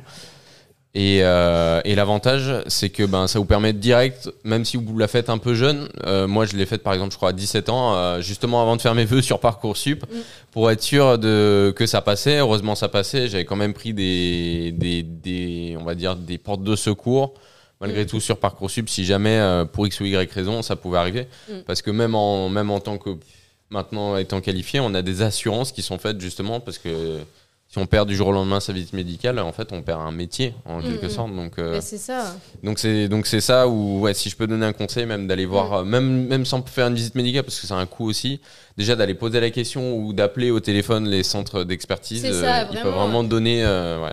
Ben moi, c'est ça. Si je, du coup, enfin, par retour d'expérience, et les jeunes, enfin, vraiment, j'étais dans la même situation que vous, enfin, de foncer tête baissée parce que je voulais faire que ça, mais c'est déjà de prévoir un plan B parce qu'on est à l'abri de rien, malheureusement. Et peu importe que ce soit euh, l'armée ou pas l'armée, enfin, d'autres choses, c'est prévoir toujours un plan B euh, pour pouvoir rebondir, euh, se renseigner, mais vraiment auprès des bonnes personnes. C'est-à-dire que les personnes du recrutement, c'est les meilleures personnes pour vous renseigner vraiment sur le parcours, le cursus, le, le, système de sélection, etc. Mais quand on parle de médical, essayer, vraiment essayer de, Je sais à quel point c'est compliqué parce que moi ça a été compliqué aussi pour moi, mais de, vraiment rentrer en contact avec les, personnes compétentes pour vous apporter ces réponses-là euh, à vos questions. Et moi c'est pour ça, tu vois qu'aujourd'hui je, prime vraiment euh, les, échanges avec les professionnels pour que ce soit. Euh, enfin, je veux dire, le professionnel, il vit son métier au quotidien. Enfin, je me dis, il va pas inventer non plus une vie. Enfin, voilà. Donc, mmh. Il y a un autre facteur aussi sur les, euh, sur les problèmes de recrutement, c'est que les armées adaptent aussi leurs critères en fonction de leurs besoins et du nombre de candidats. Donc il y a eu des périodes où l'armée était très dure à intégrer pour ces postes-là parce qu'ils étaient très sélectifs, ils avaient beaucoup de candidats. Et il y a eu des époques où ça a été moins vrai. Alors il y avait peut-être des opportunités pour, euh, pour s'y glisser. Bon, voilà. Alors, ça suscite des réactions, hein, Antoine, sur le chat. Ouais, c'est clair. Bah, je peux commencer déjà sur euh, bah, Pilot Jeff, justement. Il y a une opacité sur les informations des parcours aéros. Je trouve même parfois que c'est voulu. Mm. Ouais, peut-être. Tu as ressenti ça, aussi, que euh, ça peut être volontaire euh, enfin? Bah là, en l'occurrence, comme l'a très mm. bien dit Frédéric, mm. côté armée, ils, veulent faire du recrutement, donc euh, ils, et ils le disent eux-mêmes, que c'est pas, c'est pas eux de dire si oui ou non, si tu as tel problème de vue ou tel problème de taille, oui ou non, tu, ils vont te recruter, tu vas faire, tu vas aller jusqu'au bout et là, tu auras ta réponse. Quoi. C'est, c'est, ce qui, c'est vraiment ce qu'ils vont te dire. Alors que bah, ils se rendent encore une fois, ils ne se rendent pas compte de l'effet que ça peut avoir de l'autre côté sur le jeune de 17, 18 ans. C'est sait pas ce qu'il veut faire. C'est ça, c'est ça. a que ça. Euh, L'armée a des besoins, il faut qu'elle euh, qu'elle qu'elle subvienne à ces besoins, donc elle ne fait pas de mm. sentiments. C'est ça. ça. Peu. Euh... D'autres réactions? Ouais, il y a d'autres réactions. il y a toujours des limitations sur le siège du Rafale, oui, effectivement, mais c'est mm. peut-être plus, plus large. Elles, sont plus larges. Euh, puis, c'est lié à l'âge aussi, parce qu'on m'a proposé d'aller voler sur, sur le Rafale, mais quand j'ai dit mon âge, ah, bah c'est dommage, à un an près, c'était bon. C'est pas vrai. Ah, ah ouais. C'est pas vrai. De toute façon, je crois que de, de sources très sûres, les, les, vols en Pax, même pour les journalistes, en ce moment, c'est devenu très, très Oui, oui bah depuis, depuis l'accident. Euh, mais moi, l'information que j'ai sur les vols en Rafale, c'est que, euh, oui, il y a encore des limitations, mais elles sont beaucoup plus larges que les limitations qu'il y avait sur, euh, à l'époque précédente.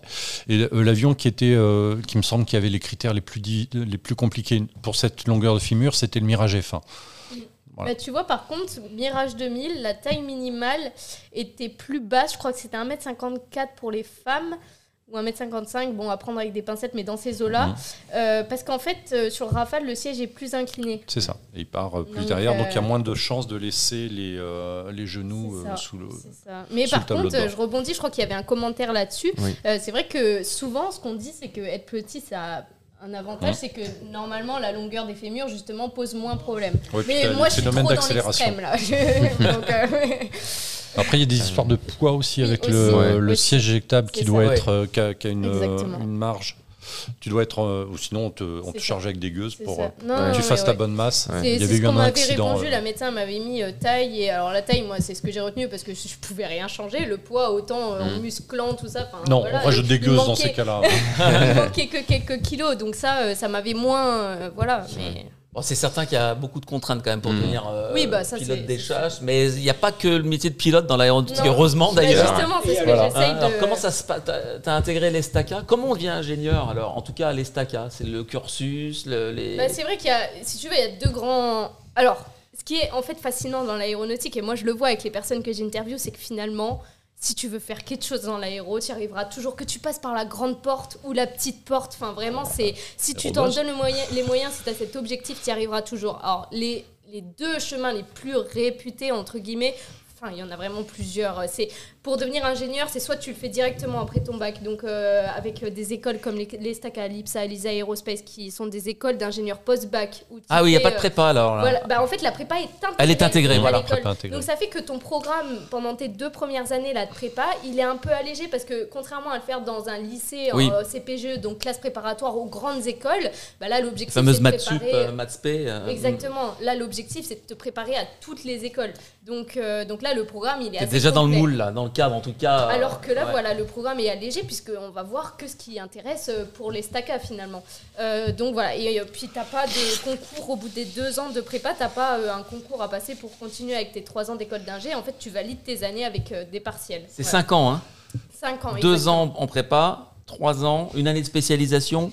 C'est à partir de quand, toi, tu as choisi ta voie plutôt maintenance En cinquième année. je trouve que c'est tard, franchement. Ça vient tard, ouais. Je pense que. Je crois que l'IPSA, c'est quatrième année.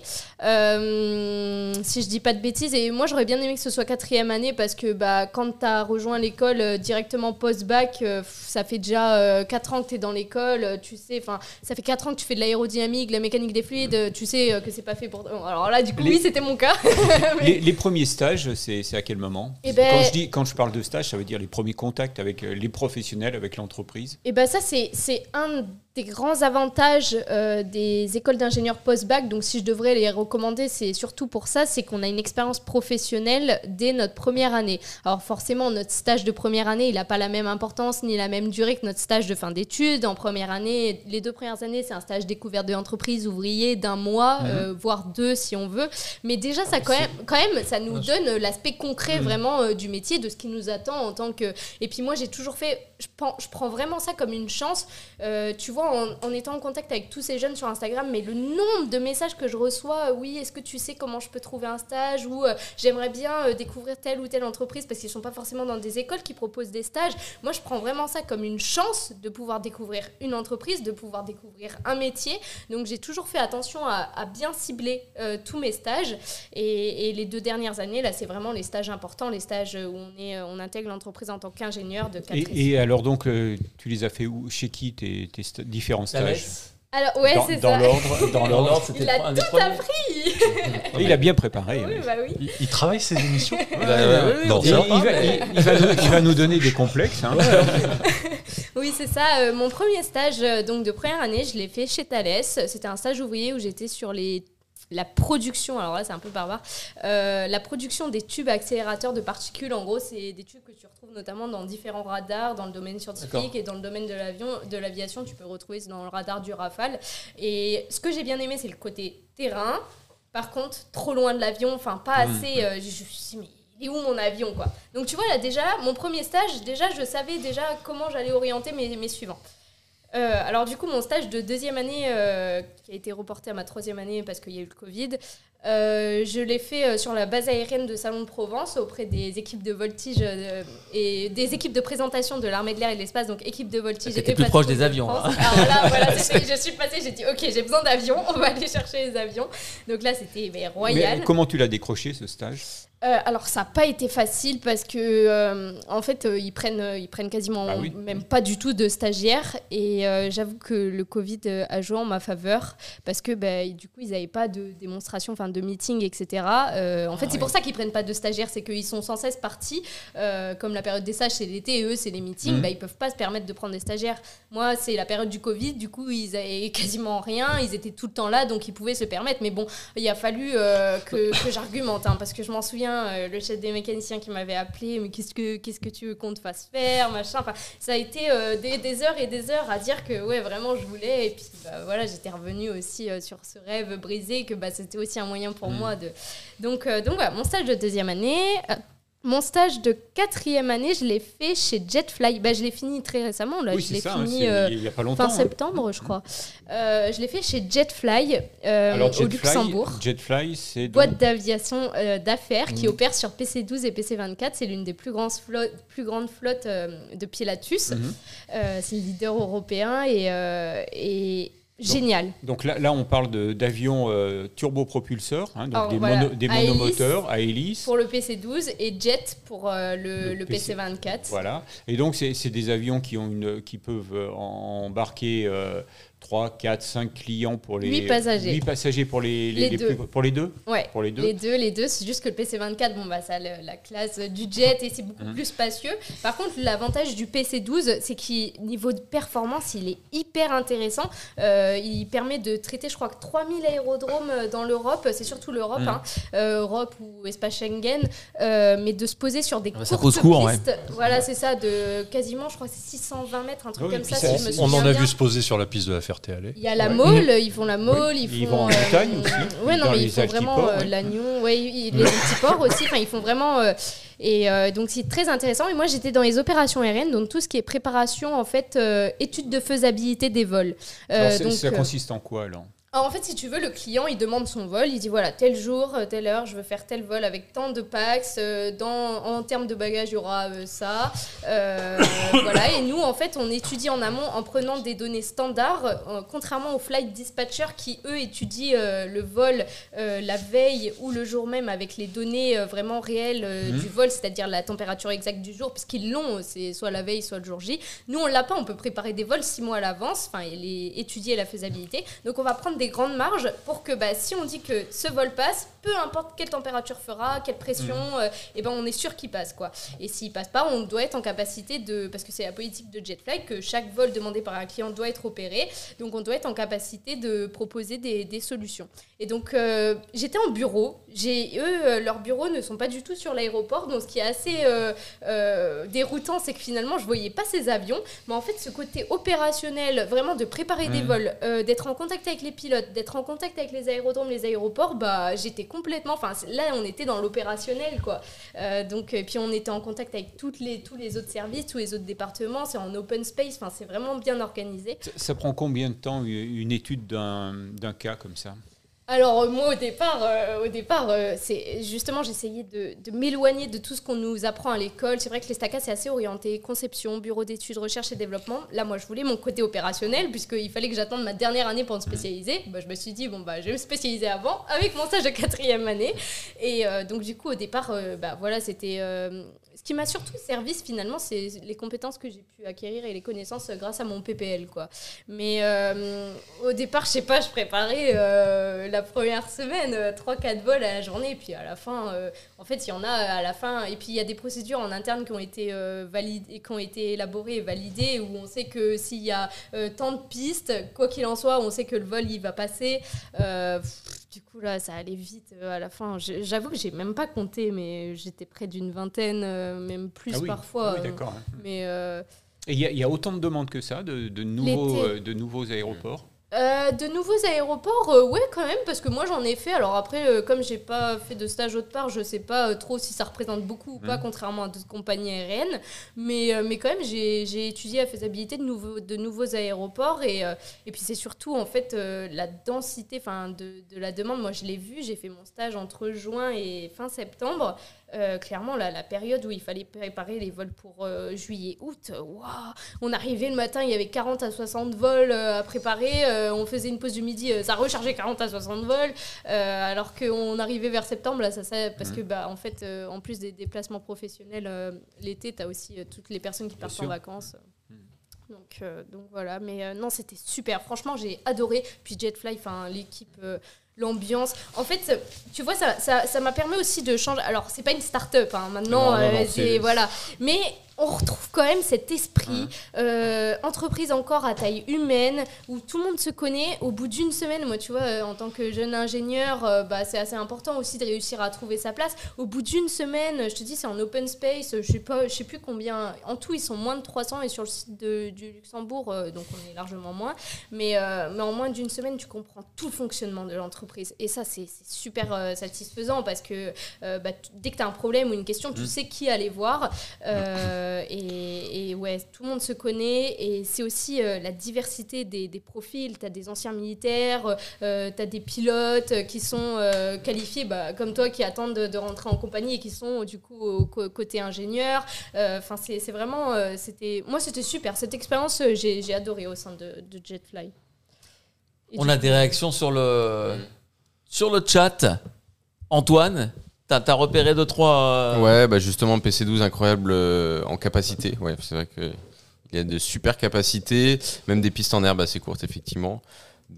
Justement, ils disent qu'il constatent de nombreux vols privés sur, euh, enfin sur, de nombreux vols jet privés sur turboprop sur Flight Radar. C'est vrai que ça arrive de plus en plus.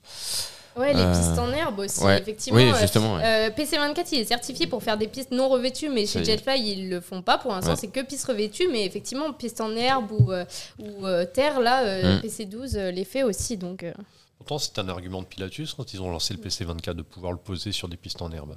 Mm. C'était même la, clé de, mm. de l'avion. Il y avait aussi SPAD 1201 qui disait n'oubliez pas les BTS ou licences qui donnent aussi accès à de beaux métiers. Bien sûr, bah, ah c'est vrai. qui peuvent même voilà qui peuvent même euh, à partir c'est ce que je disais peu importe si on rentre par la, la, grande porte ou la petite porte même en faisant BTS licence et après on peut rejoindre une, une école d'ingénieur et justement c'est mm. ce que j'essaye aussi de montrer euh, sur, euh, sur mon compte là, à travers les interviews c'est qu'il n'y a pas que le métier de pilote en fait. Tout ce qui est technicien eh oui, enfin tout c'est des maillons de la chaîne qui mm. sont très très importants c'est un clin d'œil de Skyflyer Aviation. La maman d'Elodie, si vous êtes sur le chat, votre fille est, belle, est un bel exemple pour la jeunesse. Bah, c'est gentil, merci bah, c'est vrai, c'était quand même. Euh, personne faisait ça, a fait ça avant toi.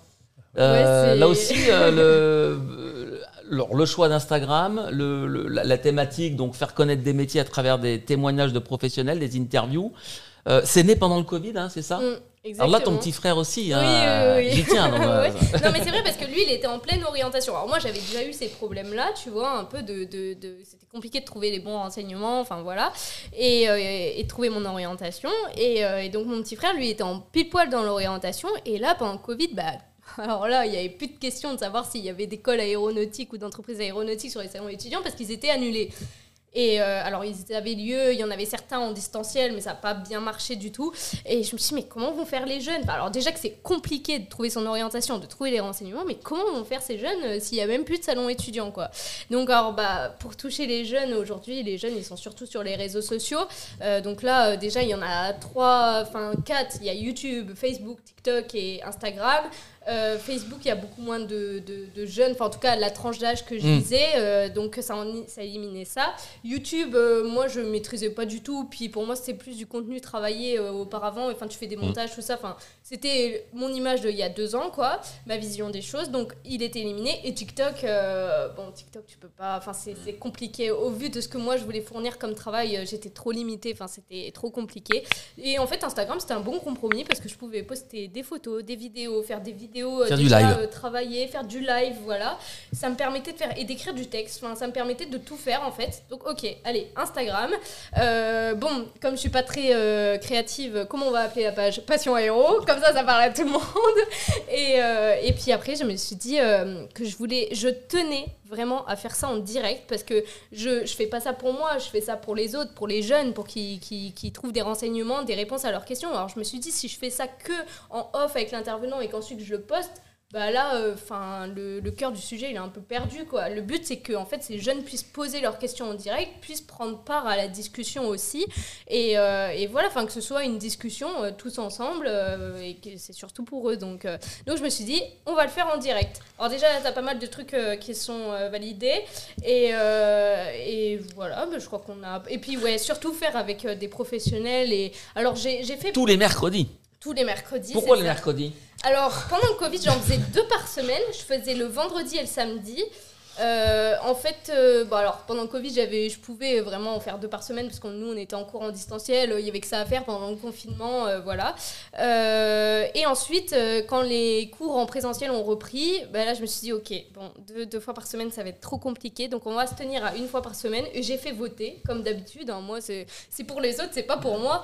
Donc j'ai fait voter parmi les jours de la semaine et je crois que le, le mercredi et vendredi, étaient à équivalence et je me suis dit, bon, le vendredi, ça va un peu prendre sur mon côté perso si jamais euh, voilà, je veux aller rentrer chez mes parents, tout ça.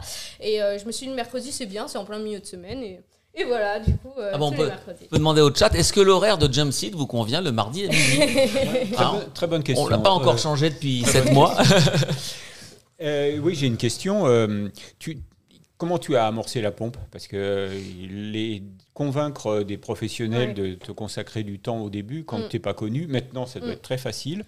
Mais, euh, mais au début, c'était, euh, ça a dû être compliqué quand même. Bah, c'était pas facile parce que en plus, j'avais bah, enfin, franchement, euh, j'avais tous les stéréotypes qu'il fallait pas, enfin, toutes les étiquettes qu'il fallait pas. Enfin, non, mais sans rire, j'étais sur les réseaux sociaux, j'étais, enfin, jeune, j'ai commencé, j'avais 19 ans, 20 ans, euh, et puis les filles euh, maquillées, tout ça, enfin, sur le papier, en, tout. Non, mais c'est vrai, enfin, vous avez pas connu, enfin, vous, vous, vous, connaissez peut-être pas ça, mais, mais honnêtement, moi, je l'ai senti, j'avais toutes les étiquettes là sur mon front. Bon on va essayer de retirer étiquette par étiquette, essayer de gagner la confiance des gens. Et, euh, donc au, départ, c'était surtout avec euh, des étudiants, des, des Oui, ton tout premier interview, tu t'en rappelles? C'était qui justement? Oui. Euh, oui. oui. Oui, oui, Ma première interview, bah, c'était avec deux jeunes, 18-20 ans, une qui était étudiante en BTS aéronautique avec l'AFMAE, Léana. Donc tu as fait d'abord témoigner voilà, des, des, personnes qui étaient dans ton cas, qui, ont, qui se sont cherchées, enfin qui ont peut-être vécu des... Qui était, euh, qui était pas mal avancée dans son BTS aéronautique en alternance. Euh, et, le, et en fait, c'était un soir où j'en avais fait deux d'affilée, 30 minutes, 30 minutes.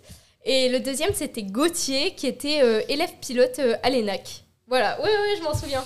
Donc, euh, donc ça, c'était les deux premiers. Puis forcément, bah, après, au fur et à mesure, euh, ce qui a beaucoup aidé aussi, finalement, c'est que les professionnels, souvent, ils ont aussi des enfants et eux aussi, ils sont passés par ce moment d'orientation. Et ce qui revient le plus souvent, c'est qu'ils me disent, bah voilà, moi, j'aurais aimé qu'à mon époque, on ait fait ça aussi pour moi, pour répondre à mes questions, m'aider. Donc, j'ai envie de le faire. Ou alors, bah, j'aimerais bien que, par exemple, pour mon fils ou ma fille, euh, c'est pareil, que s'ils ont des questions, ils trouvent... Donc ça, ça joue beaucoup aussi. Et, et voilà, bah, il a fallu prouver que oui, c'est sur les réseaux sociaux mais parce que c'est pour toucher les jeunes, mais mhm. que dans, dans, dans, la forme, dans le fond, enfin, tout est professionnel. Finalement, tout est bien préparé, tout est. Alors effectivement, là, tu dis tout est professionnel, tout est bien préparé. C'est un fait. Tu travailles beaucoup. Tu, euh, tes, euh, tes, interviews sont, sont, très structurées. Tu, on, sent que tu as vraiment bien préparé le, le, ton interview. Ça te prend combien de temps de, pour préparer, euh, pour préparer et réaliser une interview? Bah, Parce qu'en plus, il n'y a pas que ça. Enfin, il y a L'émission dure une heure, plus d'une heure quand même. Hein. Mais finalement, l'émission, c'est le meilleur moment parce que bah là, c'est la réalisation de ton travail, justement, de toute cette préparation préparation. Euh, alors déjà, ça dépend. Est-ce que tu as le contact Est-ce que tu n'as pas le contact? Souvent, moi, je réponds un peu aux demandes des jeunes aussi. Un jeune qui va me dire, bah, moi, j'aimerais bien des renseignements sur tel métier. Alors quand j'ai contact, ça va plus vite. Quand je l'ai pas, euh, c'est plus compliqué. Euh, ensuite, il y a une étape de bah, préparer la fiche. Alors moi, c'est pareil. Hein, je fais des études d'ingénieur. Je suis pas graphiste ni quoi que ce soit. mais c'est tout. Je fais mes petites affiches. Alors là, je pense qu'un professionnel, il se moquerait un peu, mais c'est pas grave. Ça fait l'affaire. On va demander à Martin. ça fait, ça fait, ça fait l'affaire. Tac. Pour annoncer le Ensuite, bah, en fonction de si c'est un parcours que je connais, bon, tant mieux, tu vois. Alors là, c'est des pilotes chasse, tout ça, ça va, ça, ça va vite à préparer. Mais alors, c'est des métiers que je connais pas, euh, que moi-même je découvre. Là, euh, il faut comprendre un peu euh, bah, le métier, comment il, il, a, il, en est, il en est arrivé là. Donc là, ça demande tout de suite plus de travail. ensuite, tu prépares les questions. Alors moi, je refuse d'avoir la... J'envoie les questions à l'intervenant parce que bah, pour savoir si lui, il est OK pour qu'on traite tel et tel sujet. Mais je refuse d'avoir les réponses parce que je... Mhm. ce qui me plaît, c'est ce... Bah, comment ah bah c'est ce côté discussion, ce côté naturel. Voilà, mhm. c'est ça. Et donc, je veux pas connaître les réponses.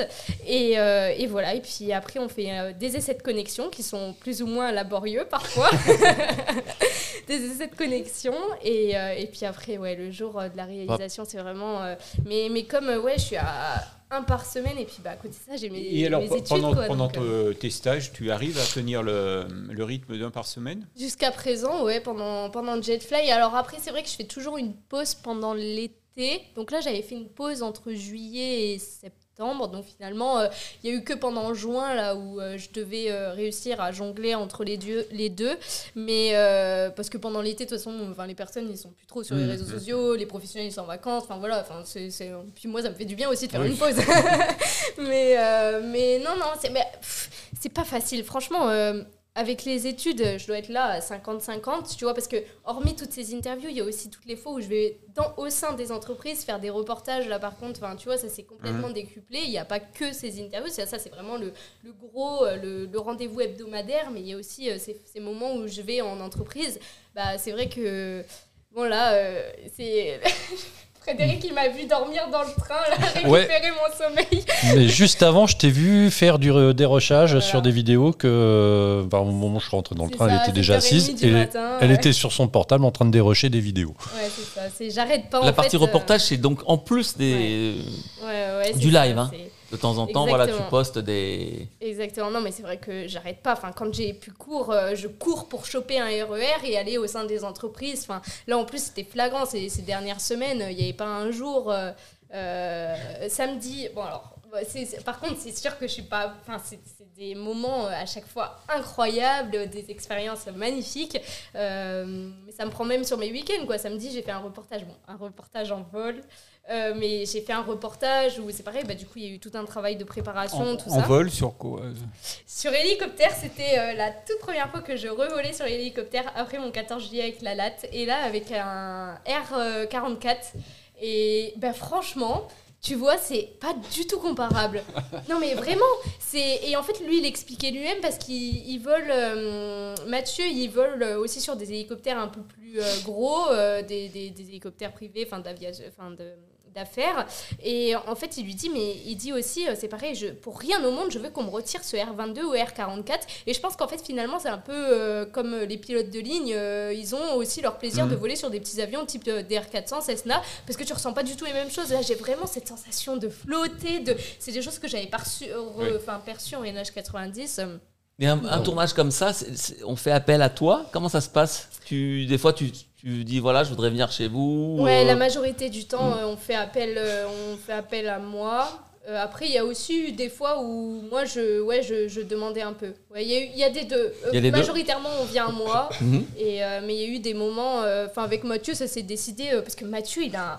je, suis en train de monter la vidéo aussi YouTube, mais Mathieu, il a un parcours. il est coordinateur aérien pour le cinéma. C'est pas un métier super commun, quoi. Mhm. Je me suis dit, mais et puis alors lui, euh, du coup, il a l'habitude de l'audiovisuel, tout ça. Donc il me dit, euh, on en discutait, on en discutait, on s'est dit euh, tous les deux, tu vois, en discutant, bah, il faut la faire en vol cette interview. Lui avait tout le matos pour récupérer le son, tout ah ça. Ouais. Donc donc du coup c'est pour ça que ça s'est fait comme ça. Mais donc il y a eu ça samedi, hier, donc j'étais au sein de, je suis censée être en vacances. Hein. hier j'étais au sein de Soprasteria où j'ai rencontré une femme qui m'a inspirée, euh, dont je suis vraiment fan, donc Dorine Bourneton. Euh, c'est pareil pour une interview, et là du coup je suis ici. Et, mais, franchement, c'est toujours un plaisir. Mais faut être conscient que c'est c'est beaucoup de travail et ça, ouais, c'est trouver l'équilibre entre ça et les cours. Euh, C'est une gymnastique. Et, hein. et alors, les, les cours, tu en es où là? Tu es dans ta, dernière année là? C'est ça, exactement. Donc ça veut année. dire euh, un gros stage euh, qui se profile là, de Ouais. long Ouais, ouais, dont ouais. chez qui? Euh, du coup, ça a été compliqué de faire mon choix, mais je vais le faire chez Safran Landing System à Dinard. Euh, je suis très attachée à la Bretagne, on y revient, et j'aimerais bien à terme aller dans, dans cette région. Donc c'est bien, ça fait un, un défi en plus, parce que c'est pas forcément la grande région aéronautique non plus. Mais il faut croire que ça me plaît. ce Et, genre et de là-bas, donc c'est quoi? C'est une usine de fabrication Alors du coup, en fait, euh, ils s'occupent de la maintenance donc des trains d'atterrissage, que ce soit civil ou militaire. Il y a surtout des trains d'atterrissage Falcon et quelques ATR. Et donc je serai sur un projet euh, technico-commercial et c'est ça qui m'a plutôt séduite, c'est le fait d'avoir à la fois ce côté technique pour lequel Mhm. je suis formée depuis 5 ans et ce côté commercial que, enfin, j'ai reçu aucune formation là-dessus, mais qui va bien peut-être avec euh, ma manière d'être, enfin mon, Mhm. mon dynamisme, mon envie d'aller sur le terrain, d'aller auprès auprès des personnes de- des différents ateliers. Mhm. Donc, euh, donc voilà. Et donc là, stage de six mois Exactement, stage de six mois. Et puis, après bah, On va Après, voir, tu on va voir s'ils veulent me prendre.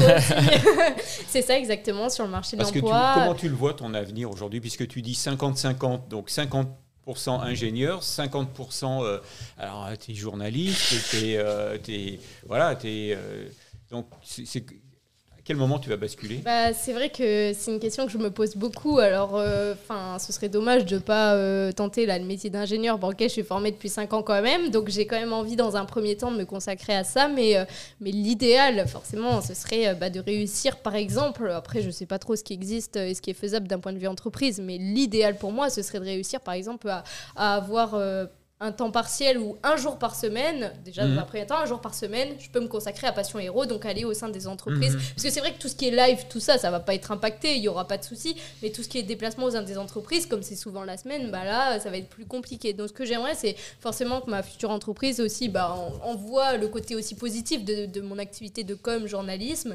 Et euh, c'est vrai que ce serait l'idéal. Mhm. Ça, ce Donc tu te serait- vois poursuivre cette activité Ouais. après, Ah oui, même oui, en, activité. Je, je pense que j'ai besoin de ça. hein. Oui, oui. Ouais, c'est un équilibre. Si, j'ai, si- enfin, j'avais mes études d'ingénieur, ça faisait déjà deux ans que j'avais ça et j'ai cherché à rajouter ça. Donc je pense que c'est que j'en avais besoin et c'est ça qui fait que je suis épanouie aujourd'hui, c'est de faire plusieurs choses en fait et et puis de découvrir euh, l'aéronautique sur Enfin, que, que tu fasses de la com ou du journalisme ou que tu vois le côté plus technique et ingénieur, tu vois pas du tout l'aéro de la même façon et tu apprends plein de choses. Enfin, c'est fabuleux. Je vous propose de faire un petit tour sur le chat. Yes, On, yes. de faire, euh, de- on- on passera après au, au point fixe avec, avec Frédéric et puis on, on terminera l'émission avec toi, Elodie. Bien sûr, on a encore plein de questions pour, euh, à te poser. Alors, qu'est-ce qui se Ouais. passe en ligne Alors, euh, Merci Sky- déjà à tous ceux qui nous suivent. Ouais. hein. Yes. Skyflyer Aviation qui disait le moment de mon orientation a été un moment très compliqué pour moi. Euh, J'ai eu beaucoup de mal à, à gérer. C'est hyper important d'être bien entouré. Vrai que bah, Et puis bien conseiller, et puis avoir des, des gens qui, euh, qui peuvent répondre aux questions. quoi. C'est. Ouais. Ouais. c'est- euh, essentiel. Euh, je vais prêcher ma paroisse. Donc ça, c'est pilote Jeff. Euh, tu fais du simu Point d'interrogation. Alors ça j'avoue que c'est un truc euh, j'ai j'ai j'ai mon compagnon qui en fait et il m'a déjà fait tester alors du coup de temps en temps j'aime bien mais c'est pas un truc qui me ça j'avoue que Mais Un vrai simu ou un ah non DCS euh, Ah oui, oui, donc le, oui oui oui non. truc de Ah oui, combat, du alors, coup, ouais. oui je sais pas oui c'est vrai je moi j'ai tout de suite pensé à ça je Non, sais là- pas s'il parlait de Plus- du euh, civil. Ouais. Euh, ouais. bah, j'en ai euh, si j'en ai fait mais rapidement hein, une fois mais pas pas réellement non D'accord. Euh, Dorine Bourneton, une femme incroyable, une leçon de vie, nous dit Skyflyer Aviation. Proposition d'interview. Ouais, Elodie, euh, Ouais, je une vais proposition d'interview chez Messier Hispano, par exemple. C'est, euh, C'est euh, c'est Safran Landing System. Ah oui. ok C'est euh, c'est l'ancien nom de S- Safran D'accord. Landing System. D'accord. Ouais, c'est vrai que ça, ça, ça- voilà, euh, c'est c'est vrai que ce serait facile C'est pour le sur coup. Explain, bah oui. Ouais, ouais c'est ça. ouais. Sky euh, Flyer Aviation dit Je suis partant pour te faire découvrir X-Plane. Bah, on va Ouais. en parler dans l'émission Oh. d'X-Plane. Puis le Jeff dit, ouais, il y a Top Gun aussi sur Microsoft. Oui, oui, oui, oui, bah oui, et oui. Top Gun. Top Gun, il n'y en a qu'un ici qui a le droit de parler de Top Gun. Voilà.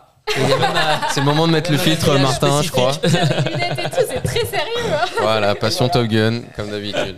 Voilà, on a parlé de Top Gun encore aujourd'hui. T'as réussi à le placer, trop fort. Voilà, qui ressort Très, en très salle fort. pour les fêtes, il paraît. On hein, ça. Pilote Jeff aussi pour ce, ce petit clin d'œil. Eh bien, on va continuer, on va revenir euh, vers Passion Aéro et ton parcours, Elodie. Hein. Euh, mais on va faire un petit passage sur le un point. On a un super point, fixe aussi aujourd'hui euh, avec Frédéric qui est venu de Paris pour nous faire. bah on, va, on va mettre le générique d'abord. Hein. Allez, c'est parti.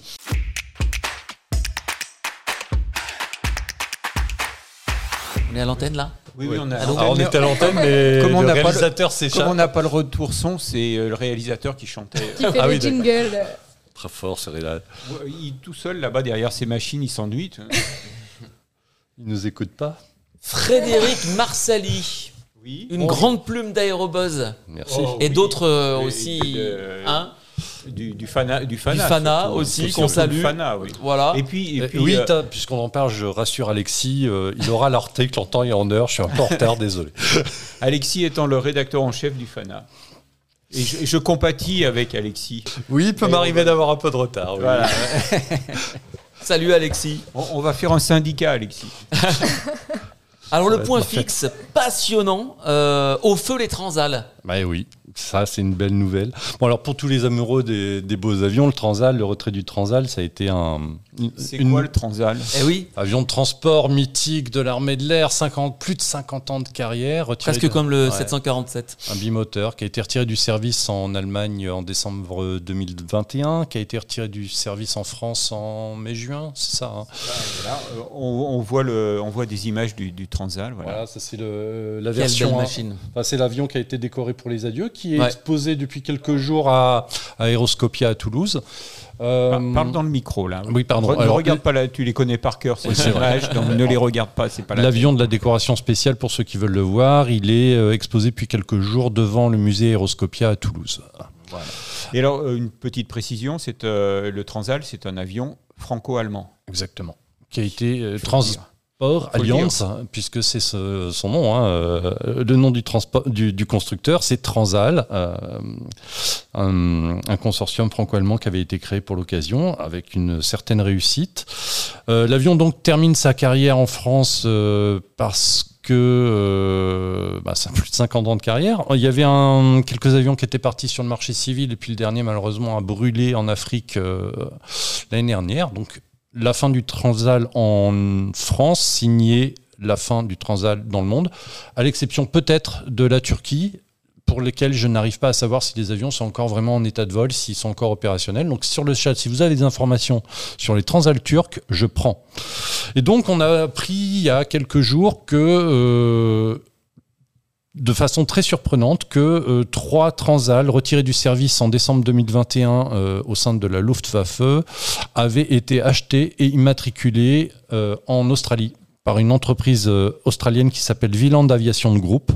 Ah et c'était très très surprenant parce qu'aujourd'hui la valeur opérationnelle d'un avion comme le Transal, sachant qu'il n'y a quasiment plus d'avions en service, c'est la question c'est pourquoi pourquoi? Tous les avions étaient, euh, restants étaient destinés soit à la casse, soit au musée. Comme à Montélimar, nous dit la Pinou 03. Oui, oui. Il y, un. il y a un projet de, de, conserver un Transal en France en état de vol. Il y a une association, euh, le nom de l'association m'échappe, euh, Génération Transal, je crois. Donc, qui sont sur ce projet-là. Donc, on leur souhaite de réussir, mais là, on a l'information qu'une société australienne veut acheter, a acheté euh, et immatriculé en septembre, trois Transal. Elle les a convoyés même Alors, non. Pas elle encore, je crois. Ils sont encore en train de. Voilà, ils les ont déplacés. Ils ont ah. décollé euh, mi, euh, début décembre de la base d'Aune où ils étaient stationnés. Ils sont allés jusqu'à l'aéroport de Kiel, dans le nord de l'Allemagne, où ils vont subir un chantier de rénovation afin de faire ensuite le convoyage vers l'Australie.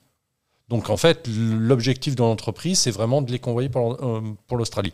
Et on a appris euh, il y a quelques jours, et c'est pour ça qu'on a, décidé d'évoquer le sujet, c'est que ces avions ont toutes les chances, enfin c'est ce que euh, les, des sources concordantes indiquent, c'est que ces avions ont de fortes chances d'être transformés pour devenir des avions de lutte anti-incendie, pour être opérationnels. Vraisemblablement en Australie parce qu'on sait qu'il y a d'énormes besoins, peut-être pour d'autres clients. Pour l'instant, on ne sait pas. L'entreprise ne communique pas là-dessus, mais les sources sont concordantes. Euh, ces avions pourraient devenir des bombardiers d'eau. Donc, c'est poser la grande question.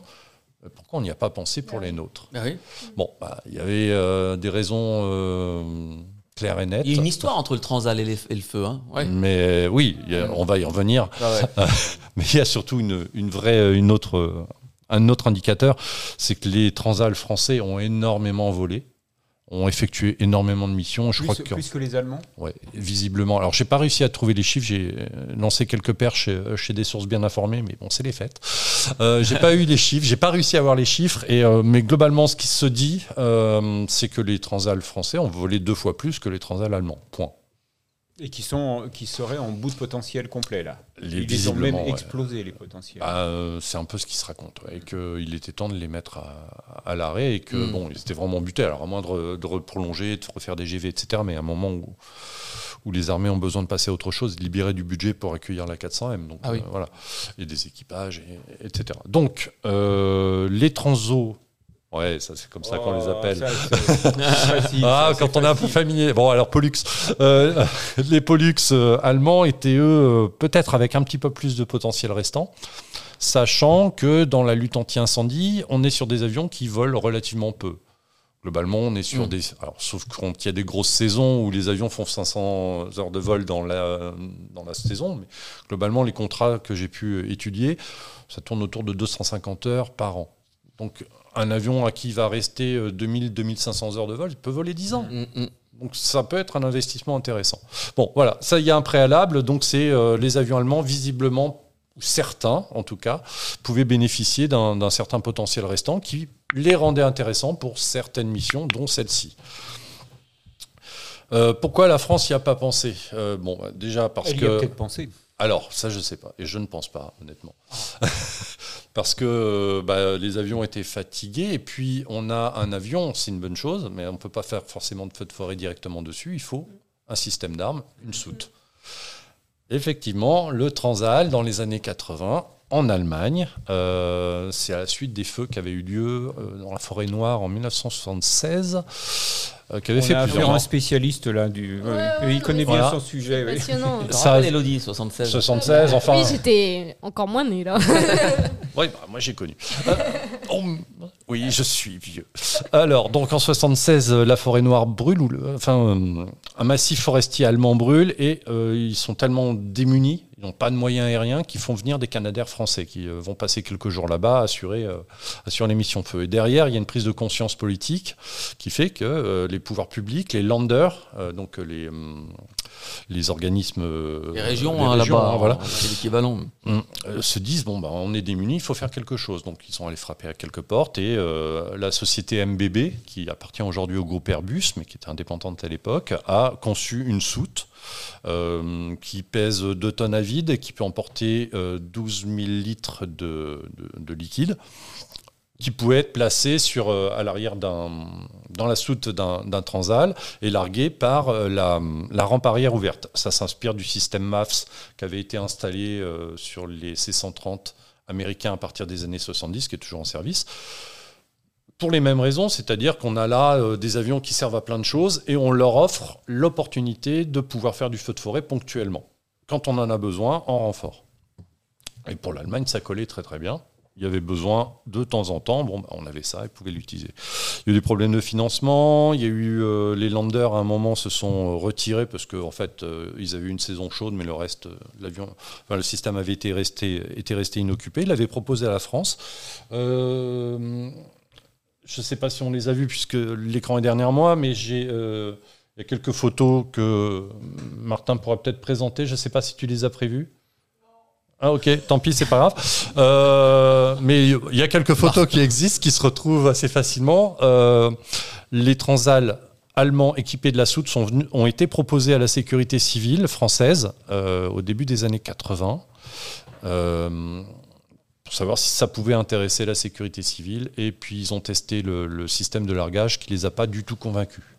Tout simplement parce que le déversement arrière permet effectivement d'épandre du liquide extincteur, donc en général du retardant, mais la densité du liquide au sol qui va faire son efficacité réelle était trop faible par rapport à un largage de Canadair ou par rapport à un largage de DC6 à l'époque. Mhm. Puisque le DC6, ça fait une, euh, soute ventrale comme les mhm. Canadair, donc avec une, une chute puissante du liquide. L'impact plus l'efficacité du produit rend le, largage efficace. sur le Transal, euh, il y avait l'efficacité du liquide, point. Donc il était moitié moins efficace, visiblement. Et puis il y avait aussi l'intégration du Transal dans la flotte qui n'était pas du tout prévue, sachant qu'à ce moment-là, l'armée de l'air aussi avait vraiment besoin de ces avions de transport pour ses propres besoins. Euh, à voir si euh, ça tombait pas aussi entre le moment où les euh, ces 160 normaux étaient arrêtés de production et les NG pas encore. Il faudrait vérifier la chronologie. Bon bref, ça n'a pas intéressé plus que ça la France. Et les C-160 euh, ont eu une carrière de bombardier d'eau en Indonésie, euh, dans la compagnie aérienne Pelita, avec une ou deux soutes qui sont restées en service de temps en temps jusque dans les années 2000. Frédéric, que, ah, je te coupe, à propos de soute, quelqu'un, euh, la zone oui. nous parle de l'A400M. Bah bah, c'est le même principe. Qui testé. Hein, exactement ça. c'est exactement ça. J'allais y venir. Effectivement, ce qu'on a vu avec le Transat dans les années 80, c'est ce qu'on a vu avec la 400M cet été. Euh, c'est le même principe. Euh, à tel point que je me suis même demandé si, puisque MBB faisait partie, fait aujourd'hui partie du, groupe Airbus, s'il n'y avait pas eu les plans qui avaient été retrouvés quelque part. Quelque... et puis, pour simplement, c'est le volume qui change, puisque là, on était sur 12 tonnes pour le Transal et on est actuellement sur 20 tonnes sur le A400 même. Mais à mon avis, on peut même peut-être en mettre, en mettre plus. Simplement, on a un déversement par l'arrière qui manque d'efficacité en général. Ça peut être efficace avec du retardant, qu'un liquide qui a vocation à éteindre les feux, enfin à bloquer euh, le mécanisme de, de de, développement du feu. ça, protège la végétation, la, propagation, pardon, je cherchais le, mot. Mm. Et donc voilà, c'est, euh, on est sur le même principe et on risque d'avoir peut-être le même, euh, les mêmes défauts, c'est-à-dire que un, un, système qui n'a pas une très grande efficacité, qui peut être intéressant pour des renforts ponctuels, mais qui ne peut pas vraiment constituer un moyen euh, d'intervention euh, générale, hmm. systématique. C'est vraiment quelque chose qu'on va sortir euh, quand on n'a rien, plus rien d'autre. Ce qui s'est passé par exemple cet été en France, c'est qu'on a eu beaucoup de, messages qui disaient on n'a pas assez de Canadair, les Canadair sont pas disponibles, etc. Mm. Et donc, ouais, pourquoi pas euh, sortir la 400M mm. ou le C130 ou, le, ou les vieux Transal. Mais enfin, c'est pas tout à fait le même travail non plus. On a manqué de Canadair, mais euh, tout le travail retardant qui a été fait par les Dash 8, même s'ils ont été que 6 euh, puis 7, visiblement, ils étaient assez nombreux pour assurer les missions de lutte. Mais il y a eu peut-être effectivement un petit manque pour les missions de guerre aérien et donc de, de patrouille préventive. Et rien ne dit que le Transal ou la 400M auraient été adaptés à ces missions-là. Donc euh, il y a un débat. Euh, il a été tranché avec les décisions qui ont été annoncées par le président Macron au mois de septembre. C'est-à-dire qu'on va augmenter la flotte de, de Canadair. On va donc commander des DHC 515. Justement, euh, et on, attend. en est où là? Et alors, bah, on attend que les commandes soient passées. Pour l'instant, il y a une, une note d'intention. Bah, oui, il y a des lettres d'intention. Il y a une affirmation politique de dire on va commander les DHC 515. Je pense que c'est en négociation avec le, avec le constructeur. On sait qu'il va y avoir un délai pour les livraisons.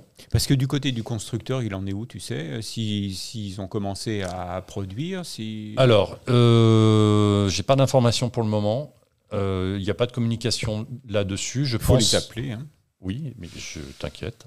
eh ben, allez, on va les appeler en direct. Euh, il y, aura des informations. Je pense que le, stade euh, principal, ça va être euh, les, les, premières commandes officielles qui vont être notifiées, puisqu'avec les premières commandes notifiées, il va y avoir les premiers versement. Mhm. Et je pense que ça, c'est ce qui va entraîner. Bon, en attendant que les DHC 515 soient construits, euh, on a un déficit opérationnel, peut-être. Euh, il faut prévoir les saisons euh, qui vont venir. Donc le gouvernement a pris la décision de passer à la location. Et pour épauler les Canadaires, on va louer des hélicoptères bombardiers d'eau lourds je pense que ce seront des moyens, puisque ce des super C'est des super pumas Je pense. Il hein. n'y euh, a, pas eu de, a pas eu de type d'appareil euh, donné, mais la logique voudrait que ce soit des, mhm. appareils d'un certain tonnage.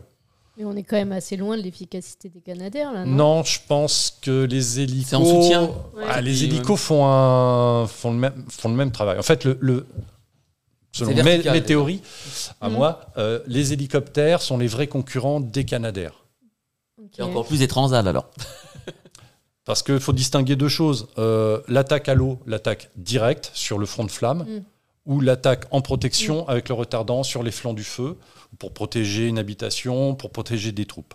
Donc on a ces deux tactiques. Les hélicoptères peuvent attaquer à l'eau.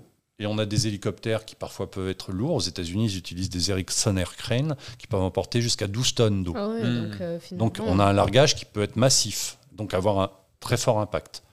12 Impact. tonnes, ah ouais. Ouais, c'est 12 autant tonnes, que le là. Canada. Non, c'est deux fois plus que le Canadair. Ah oui.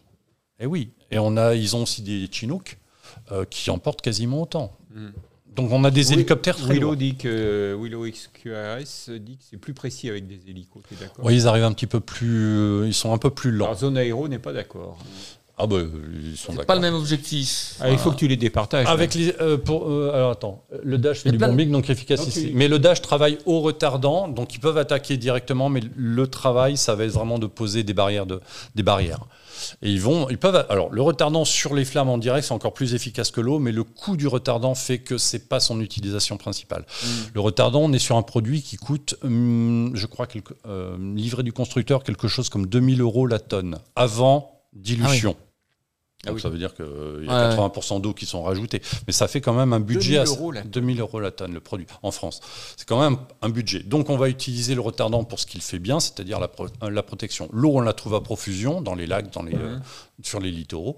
Donc on va utiliser Canadair, on va attaquer euh, avec l'eau, on va attaquer le front de flamme directement, euh, abaisser la température, limiter sa propagation. Et ça permet, en fait, en, globalement, à la sécurité civile, si j'ai bien compris ce que les pilotes m'ont expliqué, on met les Canadair d'un côté sur le front de flamme qui progresse, on met les Dash sur les flancs pour, pour les protéger en cas de saut de devant, euh, que, que, que les flancs qui ne sont pas Ça traités soient protégés. Mhm.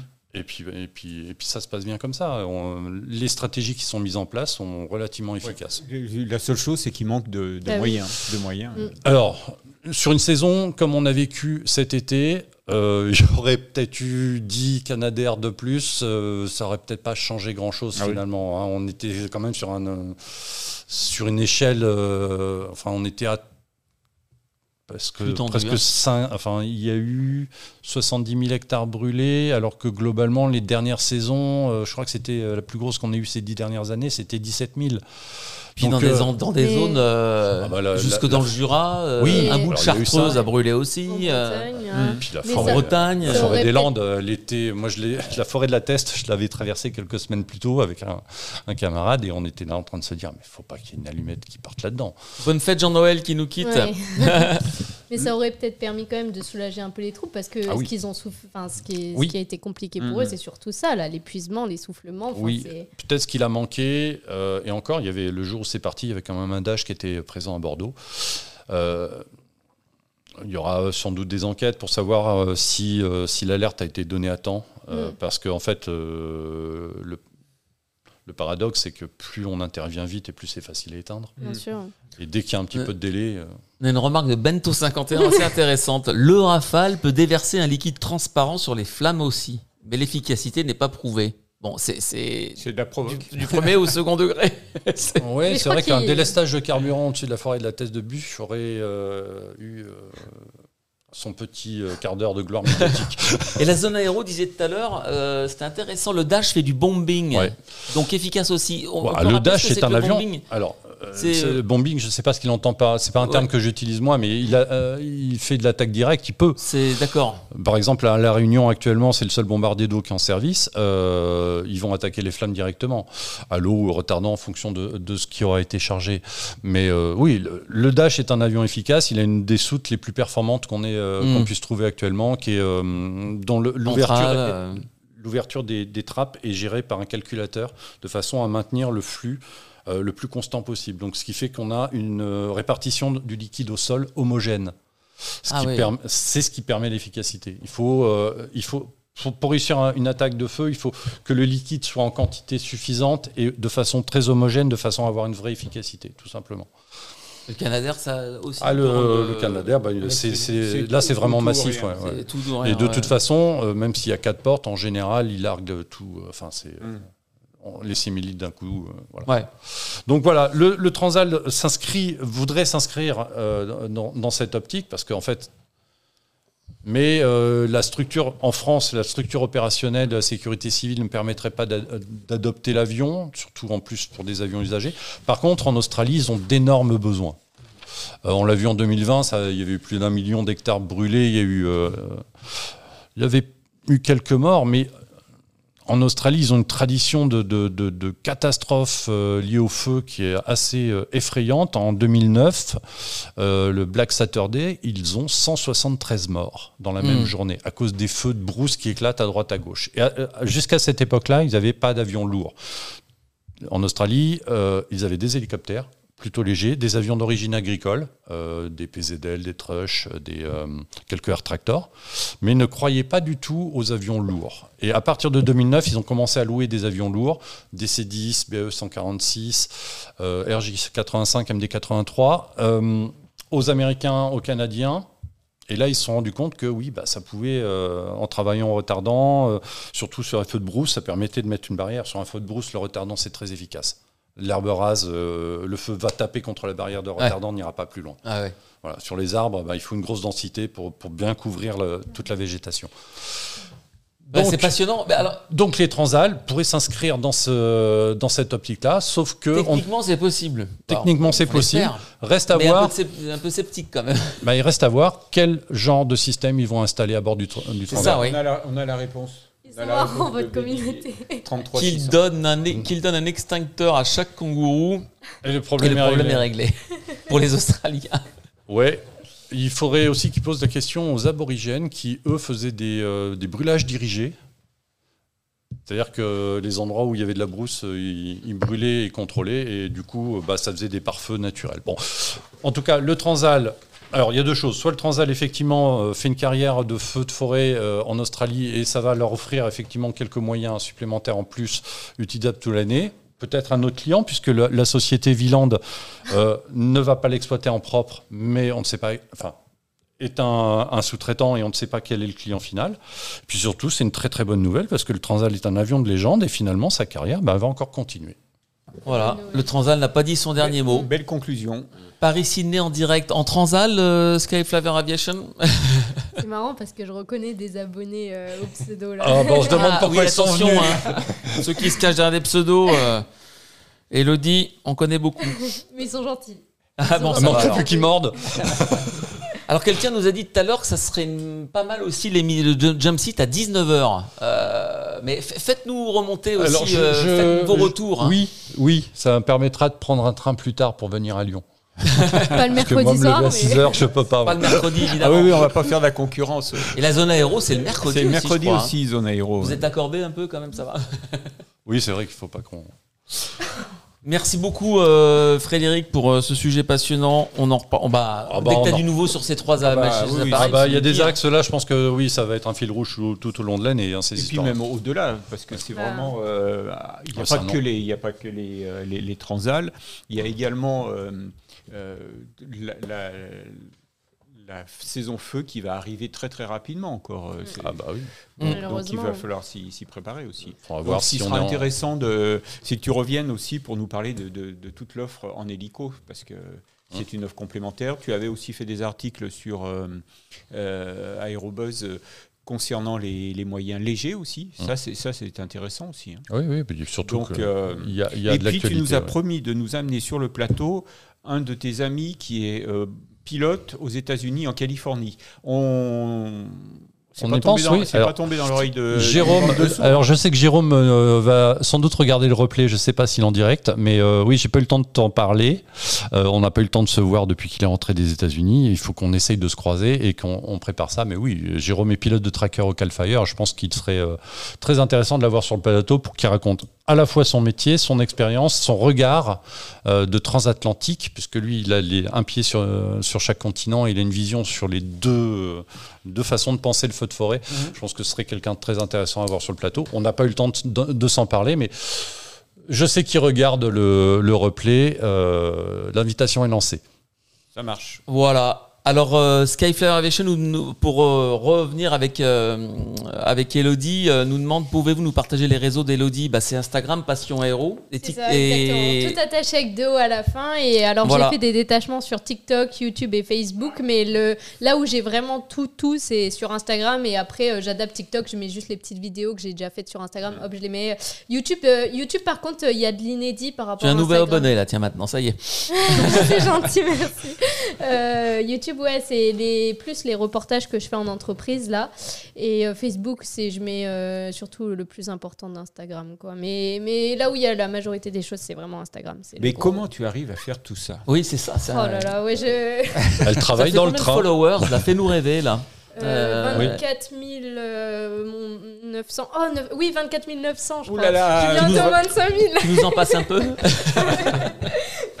Tu sais, c'est le but aussi de faire du partage et tout. Moi, c'est mm. tout ce qui m'importe.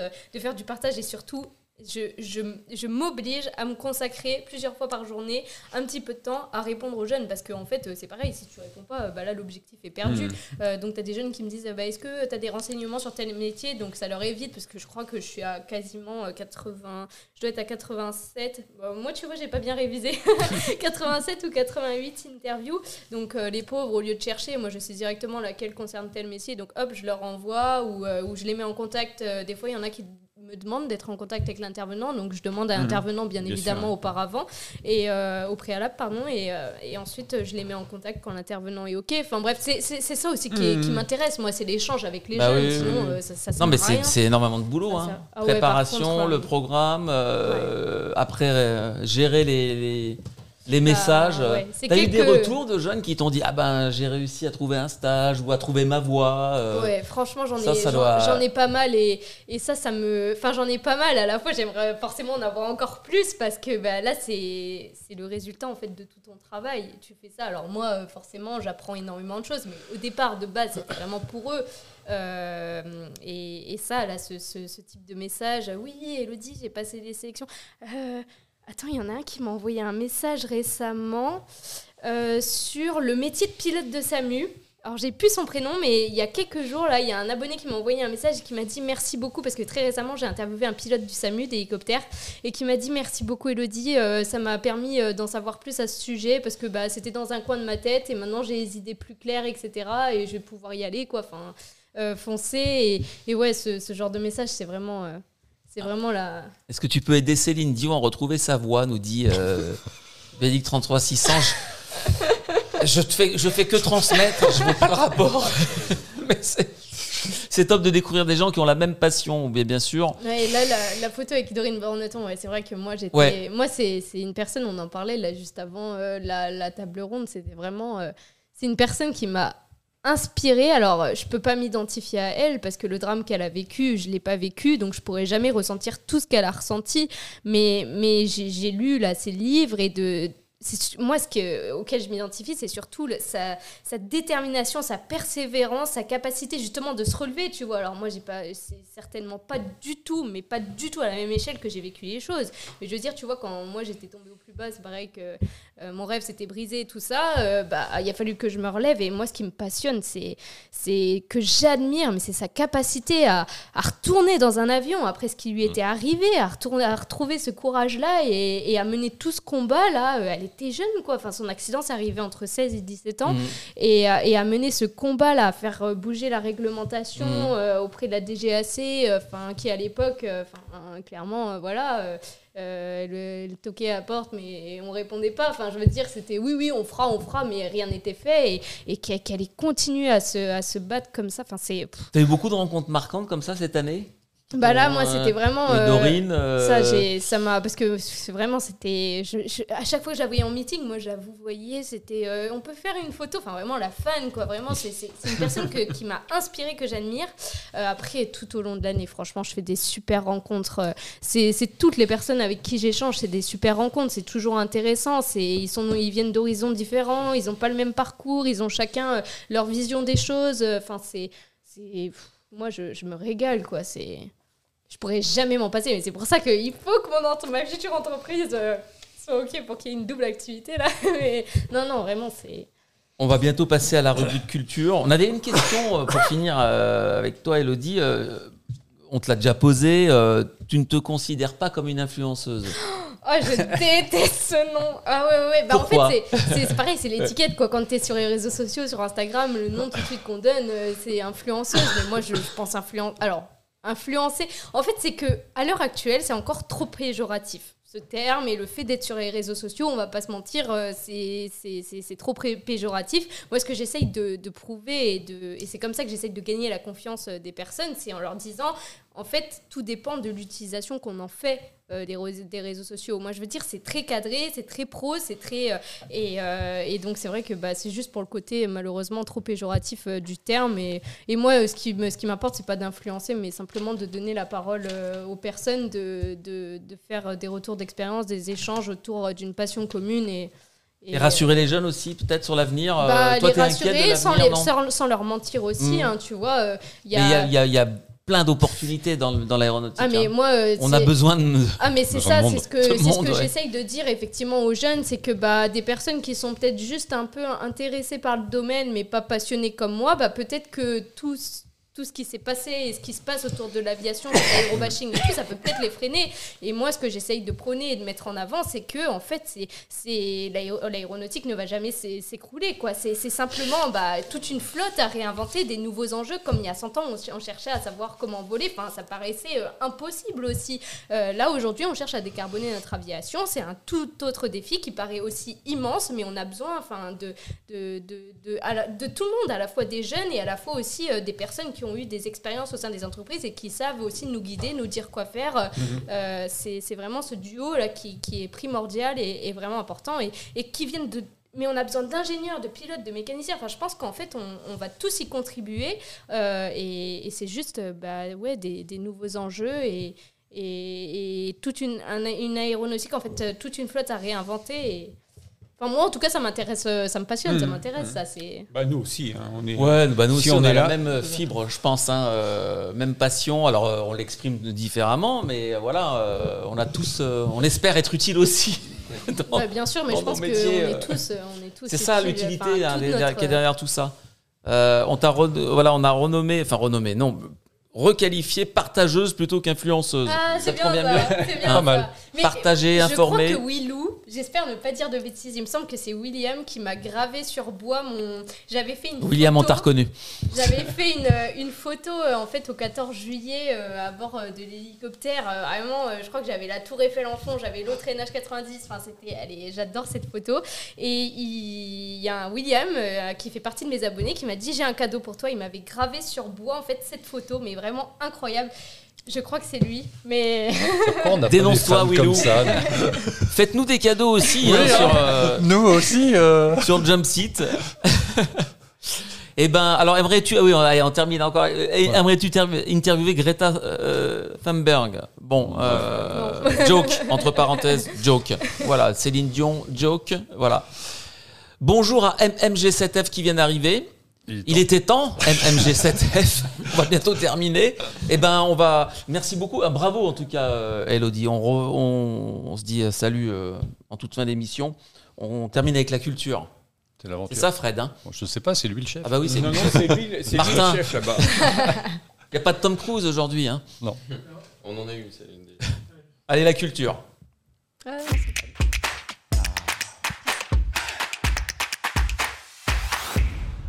Alors Willou nous dit que c'est pas lui, c'est pas le Willou, euh, voilà. Pas le même. Ça aurait pu. Tu sais ce qu'il se reste à faire pour être euh, célèbre comme l'autre William. Mais c'est un fan en tout cas. MG7F euh, est venu nous faire un coup, il repart. Bisous à tout le monde. Il y, a, le, y a le replay. Hein, y a le replay. Ouais, bah, oui, c'est vrai, il y a le replay. Hein, il y a le replay. Voilà, tout simplement. Alors en culture, on a Gilles, on a on a des beaux livres encore à hein Oui, surtout un, surtout un. Surtout un, voilà. Oui, on a parlé de l'autre, du premier livre tout à l'heure, effectivement. Nous en avons reçu beaucoup, mais nous n'avons pas eu le temps de tous les lire. Donc, euh, donc celui-là, celui-là, on a eu le temps parce qu'en plus il y, a des images. Donc, euh, piloter en sécurité. Je, vais demander, voilà, j'ai besoin d'un caméraman là. Hein? Donc, euh, donc c'est Ah oui, oui, là, là, notre réalisateur va être impressionné. Là. Voilà, voilà. Donc c'est un livre, comme vous pouvez le voir, euh, écrit par euh, Jean-Pierre Otelli. Donc Jean-Pierre Otelli, c'est un, un, auteur euh, à succès. C'est lui qui fait la, série Erreurs, Erreurs, humaines. Il en est au 16e volume. Et, Erreur de pilotage. Erreur, Erreur de pilotage, erreur humaine, ouais. Ou erreur de pilotage, oui, c'est ça. Le lapsus est révélateur quand même. oui. Oh là là, oh là là. Donc euh, c'est vrai que c'est vrai que Jean-Pierre Otelli donc euh, a l'habitude, c'est un peu son fonds de commerce, de, reprendre des, accidents euh, célèbres et surtout des, accidents qui peuvent qui peuvent ouvrir un peu les esprits. Donc il raconte l'histoire et puis après, il, essaye d'expliquer en utilisant les, rapports d'enquête des, des, BEA, du NTSB et des autres, ce qui s'est passé. Donc, euh, dans cette, euh, dans cette euh, collection qui est Histoire authentique, c'est un petit peu plus, un petit peu plus cool dirais. Parce que erreur, erreur de pilotage, c'est souvent hard hein, quand même. là, là c'est de l'histoire, mais euh, il y a toujours derrière euh, les enseignements qui, sont tirés. Justement, Skyflyer a réagi sur la couverture, hein. le Air Canada qui avait failli se poser sur un taxiway à San Francisco. Voilà, alors ça fait, ça fait partie, euh, ça fait partie des, des, des cinq ou six euh, euh, événements euh, ou accidents qui, que Jean-Pierre Otelli a retenu. Donc celui-là, c'est effectivement un A320 d'Air Canada qui, qui en, en, vol à vue, hein, VFR, il faisait très très beau. Il avait l'habitude pourtant d'aller se poser à, à San Francisco. Et eh bien là, le pilote et le copilote, ils ont tous les deux visé le taxiway sur lequel il y avait trois gros porteurs. Il s'est passé vraiment à quelques centimètres. donc ça fait partie donc des, euh, des, des, histoires, qui, se, euh, qui, se, finissent bien celles-là parce, que, parce que sur la même couverture on a l'avion le, l'avion d'Ukraine international ah. qui lui ah, euh, était un 737 mm. et qui s'est fait abattre au décollage de, de Téhéran par une batterie de, missiles antiaériens. Ah, il y a aussi l'histoire d'un 760. Oh, c'est pas vieux en plus. Il y a, un très bon article sur, sur le sujet. Oui. On se, demande qui l'a signé. Euh, il y a également, euh, il y a également donc euh, l'histoire de ce triple 7, triple 7 VIP qui au, Bourg, qui au Bourget. On va l'ouvrir un petit peu. Oui, mais ah dans un deuxième temps. On nous dit dans l'oreillette. Mais c'est une, c'est une rubrique qui est structurée. Dans un premier temps, on parle du contenu. Dans le deuxième, on va parler de l'habillage. Monsieur le, monsieur le réalisateur. Il y a le réalisateur qui râle. Est-ce que, est que vous l'entendez râler on, euh entend on va lui mettre un micro. Là, Il faudra de toute façon qu'il finisse avec un micro et une caméra sur lui. Donc oui, le, 777 euh, VIP, qui, euh, qui a fait une approche un petit peu olé olé au Bourget, a raclé l'aile et raclé la, la gouverne de profondeur. Et donc, il a remis les gaz, il est revenu se poser. Donc, euh, voilà. Donc, euh, Jean-Pierre Otelli raconte ses histoires et il les décrypte. Et alors, ce qui est intéressant, et c'est maintenant que j'ouvre là, c'est que il s'est adjoint, il s'est adjoint les, le talent de Christophe Gibelin, qui est euh, dessinateur de bande dessinée, pour illustrer ce, ces, événements. Et donc, c'est vrai, voilà, donc, donc d'un seul coup, ça, ça, prend une autre dimension. Je ne sais pas ce qu'ils ont ressenti, ceux qui étaient en attente sur le taxiway, mais ah, le... Le, train d'atterrissage est passé à quelques centimètres euh, de, de, la dérive. Oh là là. Ah oui, puis c'est bien décrypté avec le terrain, les ah pistes, tout. Ça a l'air super. Ah oui, non, non, c'est euh, puis ça se, ça se lit très bien et c'est très, très oh Alors, ce qu'il faut voir, c'est ce que c'est que donc euh, Jean-Pierre Otelli euh, a, l'habitude de, de lire ses, ses rapports d'enquête. Et puis Jean-Pierre Otelli, c'est aussi un grand pilote. Il faut se souvenir qu'il a été quand même le leader, le fondateur et le leader de la patrouille Marche Verte. Hein, C'était ces avions marocains, cette patrouille marocaine qui volait avec des avions attachés, entre eux. Mm. Voilà. Donc, vous voyez. Ça, fallait avoir fait des ah, meetings de la neige. De la neige, oh. voilà. On fera Donc, euh, donc, on parlera de la neige. Donc, ce, livre, ce livre s'appelle Piloté en sécurité, il est de Jean-Pierre Otelli et Christophe Gibelin, édité chez euh, Jean-Pierre euh, Otelli Édition, et il coûte 39 euros. Avant de te rendre le... Joli cadeau. Idée de cadeau, comme je, vais, Zone Aéro. Je vais, euh, je vais quand même vous rappeler donc, le, le syntax. le syntax, oui, ça c'était... Alors le réalisateur. Voilà, quoi, à quoi sert la nouvelle recrue Le, le, le syntax, un prince dans sa citadelle de Bernard Chabert et Romain Hugo. C'est chez Paquet et ça coûte 29 euros.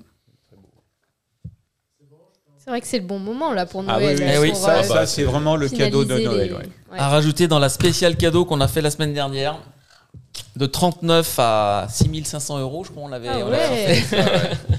ah ouais, génial. Merci Gilles. Et on ne peut pas terminer culture sans parler simulation avec Antoine. Euh, hein Ok, et bah ouais, ouais, justement, alors j'en avais déjà parlé il y a, il y a quelques. Explain Ouais, quelques émissions avant, ouais, Explain, justement. J'ai parlé de la bêta qui était sortie, justement, et ça y est, c'est officiel. Le... Il est sorti euh, le 17 décembre dernier. Ah. Euh, la version, voilà, c'est ça. Compatible si avez... Mac là. Oui. Pas de pub, mais bon. Ouais, Mac, Linux, tout ce que vous voulez. Ça, et si vous avez oublié un cadeau de Noël, voilà, vous... pour quelqu'un qui peut être passionné et qui a une machine qui fonctionne euh, de manière assez standard, ça m'intéresse. Ça demande un peu moins de ressources que Microsoft Flight Simulator. La version 12 est sortie. Alors, euh, bon, pas mal d'améliorations graphiques, comme vous pouvez le voir. Ah oui. Euh, un avion qui a été rajouté, comme vous pouvez le voir à l'écran, là, 330, justement. Euh, voilà. Donc, c'est un simulateur qui existe depuis des années, hein, depuis 93, si je dis pas de bêtises. voilà. La version 12, donc comme ce que je disais, apporte des nouveaux avions, la 330, le Citation X. vous allez avoir le SR22 qui est très connu aussi hein, dans la version générale, hein, qu'on connaît, qu'on voit dans beaucoup d'aéroclubs. Euh, le F-14 Tomcat. Ah, mmh. voilà. Top Gun. On, y revient toujours. C'est hein. moi qui l'ai Ah bah, celui-là. Jérôme, bah, tu savais pas. non, j'avoue. C'était une surprise. Merci. Donc voilà. Euh, On le... a revu hein, dans le Maverick. Hein. Ouais, ouais, effectivement. Ouais. Le PA-18 et le R-22 aussi justement. Donc, euh, donc voilà, pas mal de, de, nouveaux avions, des nouveaux nuages euh, volumétriques, comme vous pouvez voir, nouveau gestion des flux aussi.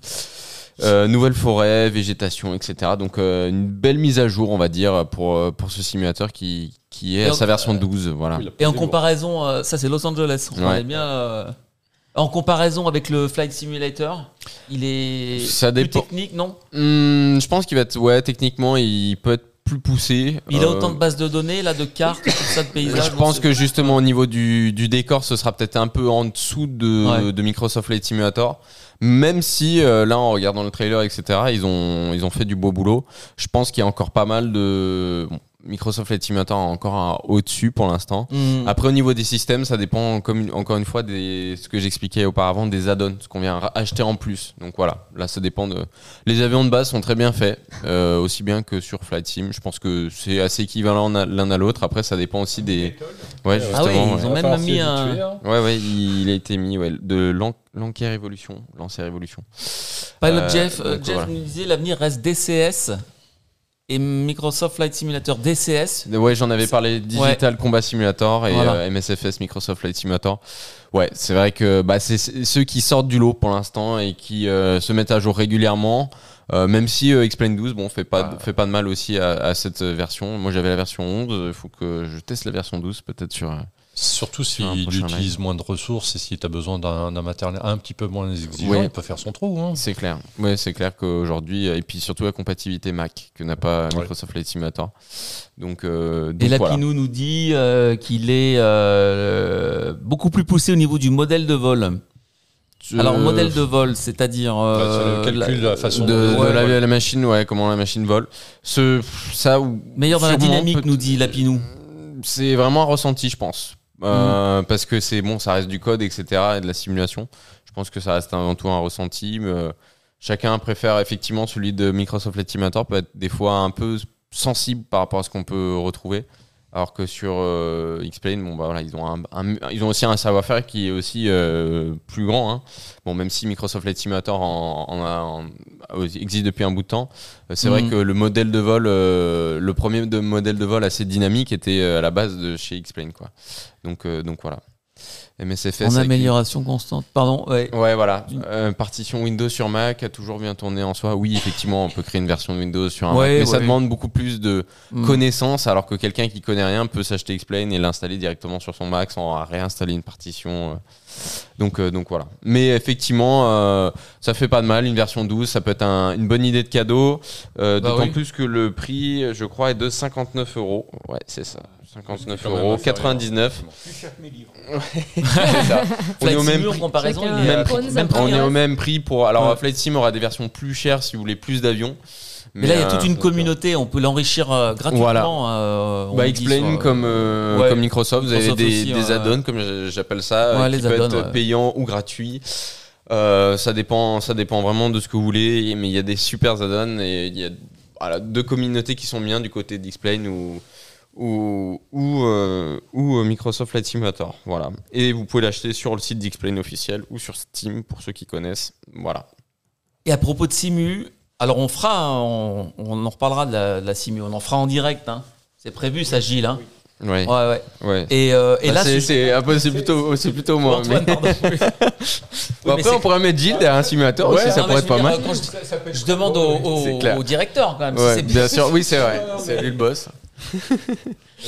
Mais Antoine fera de, fera de la. oui, c'est prévu, direct, euh, prévu. Ça, ça courant janvier. super. Voilà, on- Ah ouais. il faut qu'on est encore en train de travailler, euh, même sur le nom de l'émission. Et là, ce Mm. sera pas à midi, hein, ce sera le soir. Ouais, ce sera le soir, les nuit. lundis soirs, je pense. Des vols de Voilà. nuit, de la postale ou des. Voilà, et puis le Jeff aussi, justement, sera aussi présent. Et avec Pilote Jeff. Donc, Mm. euh, donc, euh, donc voilà, qu'on salue et qui est présent dans le chat. Euh, on a aussi. euh, on a aussi. euh, Alors, euh, C'est ça ma surprise. il y a, il y a- il y a un 24 heures de live. Oui, voilà, c'est ça. Je vais faire un hein. petit clin d'œil à Nasty FR qui est sur Twitch aussi, bon, donc euh, voilà, qui aussi sur la plateforme, qui euh, a fini ses 24 heures de live. Bon, il était en live encore hier. Ouais, 24 heures. ouais. Il y en a qui sont Oh, qui sont wow. énervés. Alors j'ai pas tout suivi, mais c'est vrai qu'il a fait plusieurs vols. euh, ah, non, ouais. Bah alors non mais faut, faut s'accrocher quand même. Non, bah alors. Non, mais donc euh, donc voilà, Ouais, c'est clair. Vous me verrez plus dans la prochaine émission. C'était un plaisir. Ouais, c'est ça. C'était un plaisir. Content de t'avoir connu. pour la dernière. Euh, donc euh, voilà, il a fait un vol notamment Paris-Charles de Gaulle, New York, qui est très connu en 747. Mais, euh, mais voilà, donc euh, pas, mal de, pas mal de vols ont été faits pendant ce, ce live. Et puis 24 heures de live, c'est quand même quelque chose à faire. Donc, euh, donc un petit clin d'œil euh, que je voulais passer. On pourrait déjà refaire le vol du XLR autour de l'Europe. 13h. 13h15. Excusez-moi. Ouais, Ouais, ça fera un bon live. Ouais, C'est déjà pas mal. ouais c'est clair, ça peut être une idée. Ouais. Ça pourrait, ça pourrait plaire à Airbus. hein. Bah ouais, Mhm, pourquoi c'est clair, ouais. Faut s'accrocher Voilà, par il contre. Faut- il faut- autres, ouais. que quelqu'un d'autre y pense. Ouais, et puis il faut animer, mais c'est vrai qu'il y a Faut avoir des choses à idées. raconter autour. hein. Ouais, c'est vrai. Mais ça peut être aussi. euh, on n'a pas de XLR encore. Non, c'est vrai. On a la 321, mais on n'a pas la version Neo, si je dis pas de bêtises. Donc, Ah oui. euh, donc voilà. Mais ça, quand il sortira, avec plaisir, c'est vrai que ça peut être une bonne idie. Et puis de faire venir des, des guests euh, pendant, le, pendant le vol, ça peut être sympa. Bon, ça donne des idées. Il y a plein d'idées, il y a plein de trucs à faire de toute façon. Donc, euh, On on suivrait au fur et à mesure. ouais. C'est clair. Frédéric, avant de terminer l'émission, Bah, et juste une petite euh, info culture aussi. J'étais invité la semaine dernière à Eh oui. l'inauguration de l'exposition. l'envol des pionniers. Donc je les remercie de m'avoir invité. Euh, à l'exposition consacrée à Pierre-Georges Latécoère à l'envol des pionniers à Toulouse-Montaudran. Euh, une exposition donc, qui retrace la vie et l'œuvre du fondateur euh, des lignes Latécoère qui a été avant un industriel qui a produit des wagons, puis après qui s'est converti à l'aviation en 1917 pour produire des avions de combat pour l'aviation militaire française et qui a utilisé ces avions pour ensuite faire du, euh, de l'aviation postale. Donc c'est l'histoire de ce euh, industriel génial, euh, visionnaire. visionnaire, dont on connaît beaucoup plus le nom que l'œuvre finalement. Euh, Donc il y a une exposition temporaire qui lui est une vaste exposition temporaire qui lui est consacrée à l'envol des pionniers donc à Toulouse, euh, qui regroupe euh, des, a- des, des souvenirs de lui, une- qui est aussi une rétrospective de son œuvre et de l'œuvre de ses entreprises, puisqu'il y a eu les lignes Latécoère, mais aussi il y a l'entreprise Latécoère qui est en- qui existe encore aujourd'hui, qui est un sous-traitant aéronautique important.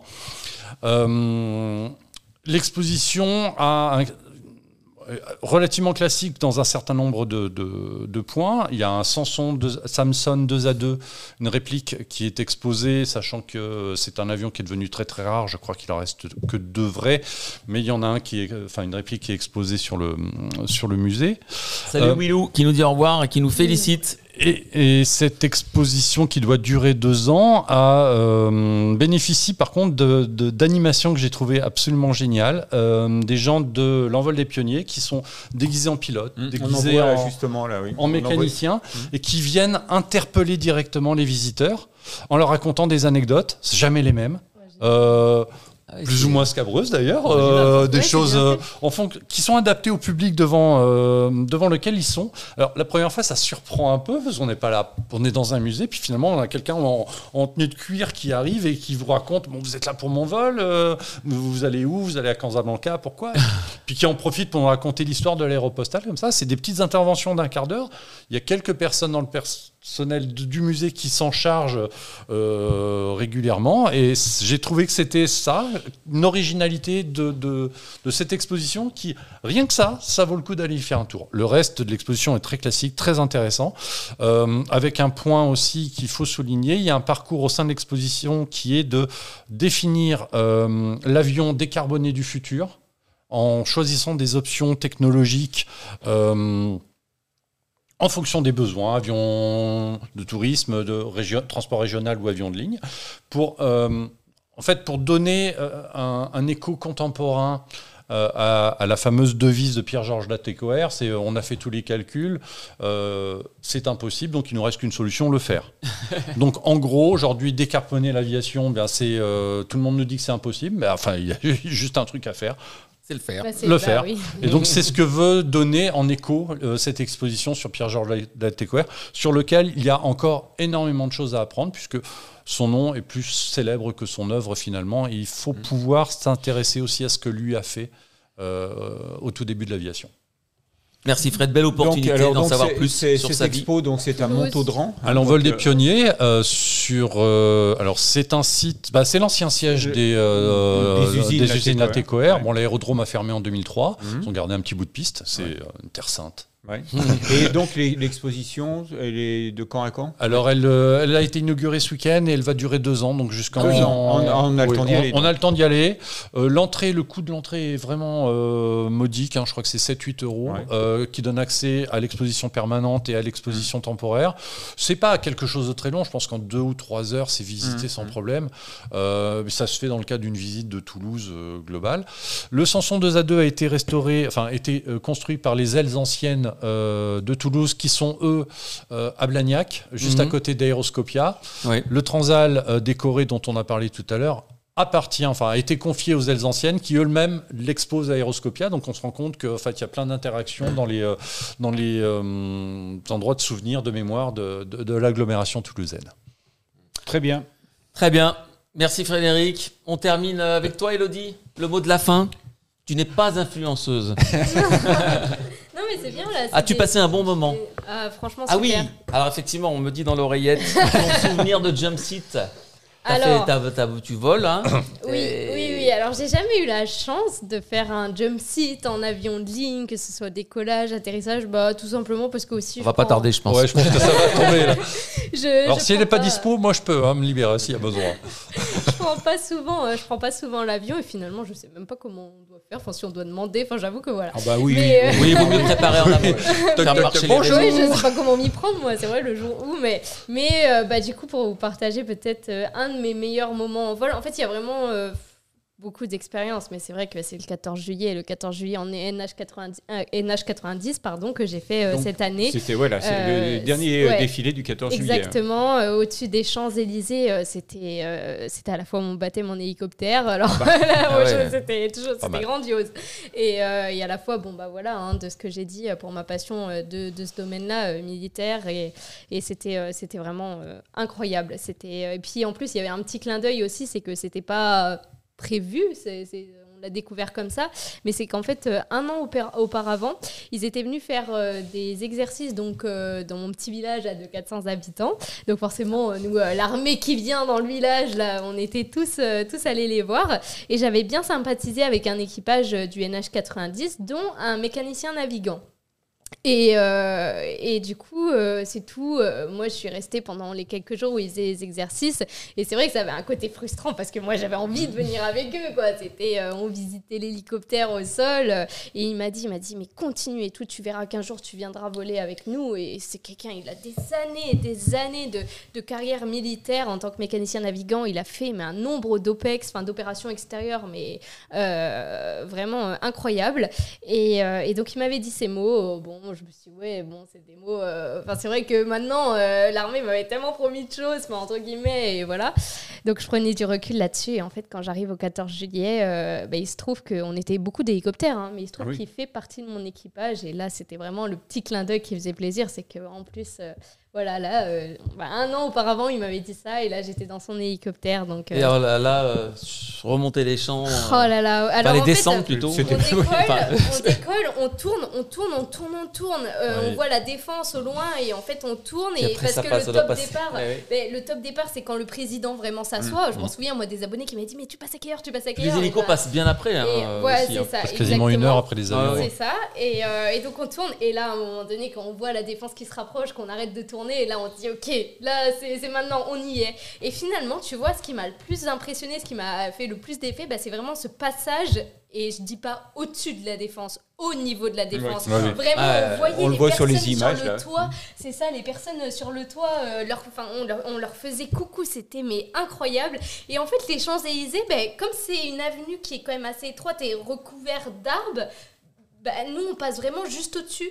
Donc, euh, moi, je me suis dit, bon, je sais qu'après la défense, c'est les Champs-Élysées, là. Mmh. Et j'attends, j'attends, j'attends, j'essaie de me pencher un peu, je m'étais mis ah, à la, la Bastille. porte. Et, là, après, oui, il y a une, une espèce de place un peu plus euh, grosse, un peu plus large qu'on reconnaît. Et là, je me suis dit, ah, on, vient de le passer, mais c'est vrai qu'on le voit pas, euh, ça. Mais vraiment, la défense. Et puis après, donc, on l'a vu, là, à la fin de, de, cette vidéo, là, qui tourne, on est, on est, c'est vrai que j'ai eu le droit au Grand Chelem. On s'est posé à ici les Moulineaux, là, et ensuite, on a redécollé pour aller se poser aux Invalides. donc, resurvolé, on, on est passé juste à côté de la Tour Eiffel. Enfin, c'était euh, et de sur resurvoler tous ces monuments de Paris là, euh, Moment rare. Euh, ah oui, oui. Voilà, ah bah, aux invalides. Donc ça, c'est vraiment un, moment incroyable mm. que je, je pensais même pas pouvoir vivre. En fait, je l'avais même pas en tête. Je veux dire, quand ils m'ont proposé de faire ça, alors bien évidemment, j'avais travaillé avec eux tout au long de l'année, hein, à travers ces interviews, tout ça. Mm. j'avais réussi à gagner leur confiance. C'était tout un travail. comme ça, et, mais, mais voilà, mais enfin, jamais forcément, ça faisait partie de mes rêves, mais jamais je me suis dit euh, que comme ça, à, 20 ans. Euh, Félicitations. Ouais. bravo. Euh, Pascal Bécuté l'a fait en G1. En, non, 91. je me suis dit en mais parce que le G1 avait bah été invité, je crois, pour les. Oui, mais il, il, était sur, le, sur la pelouse de. Il y a un moment, je me suis de l'Élysée. Il, mais, mais c'est pareil, je m'étais mis en live quasiment tout le long de mon défi ah parce que c'est pareil, ah je voulais pas garder ça que mmh. pour moi. Mmh. Alors là, c'était dans une situation où il fallait quand même que je réussisse à profiter de l'événement parce que ça va bah pas arrivé 15 ah fois quoi.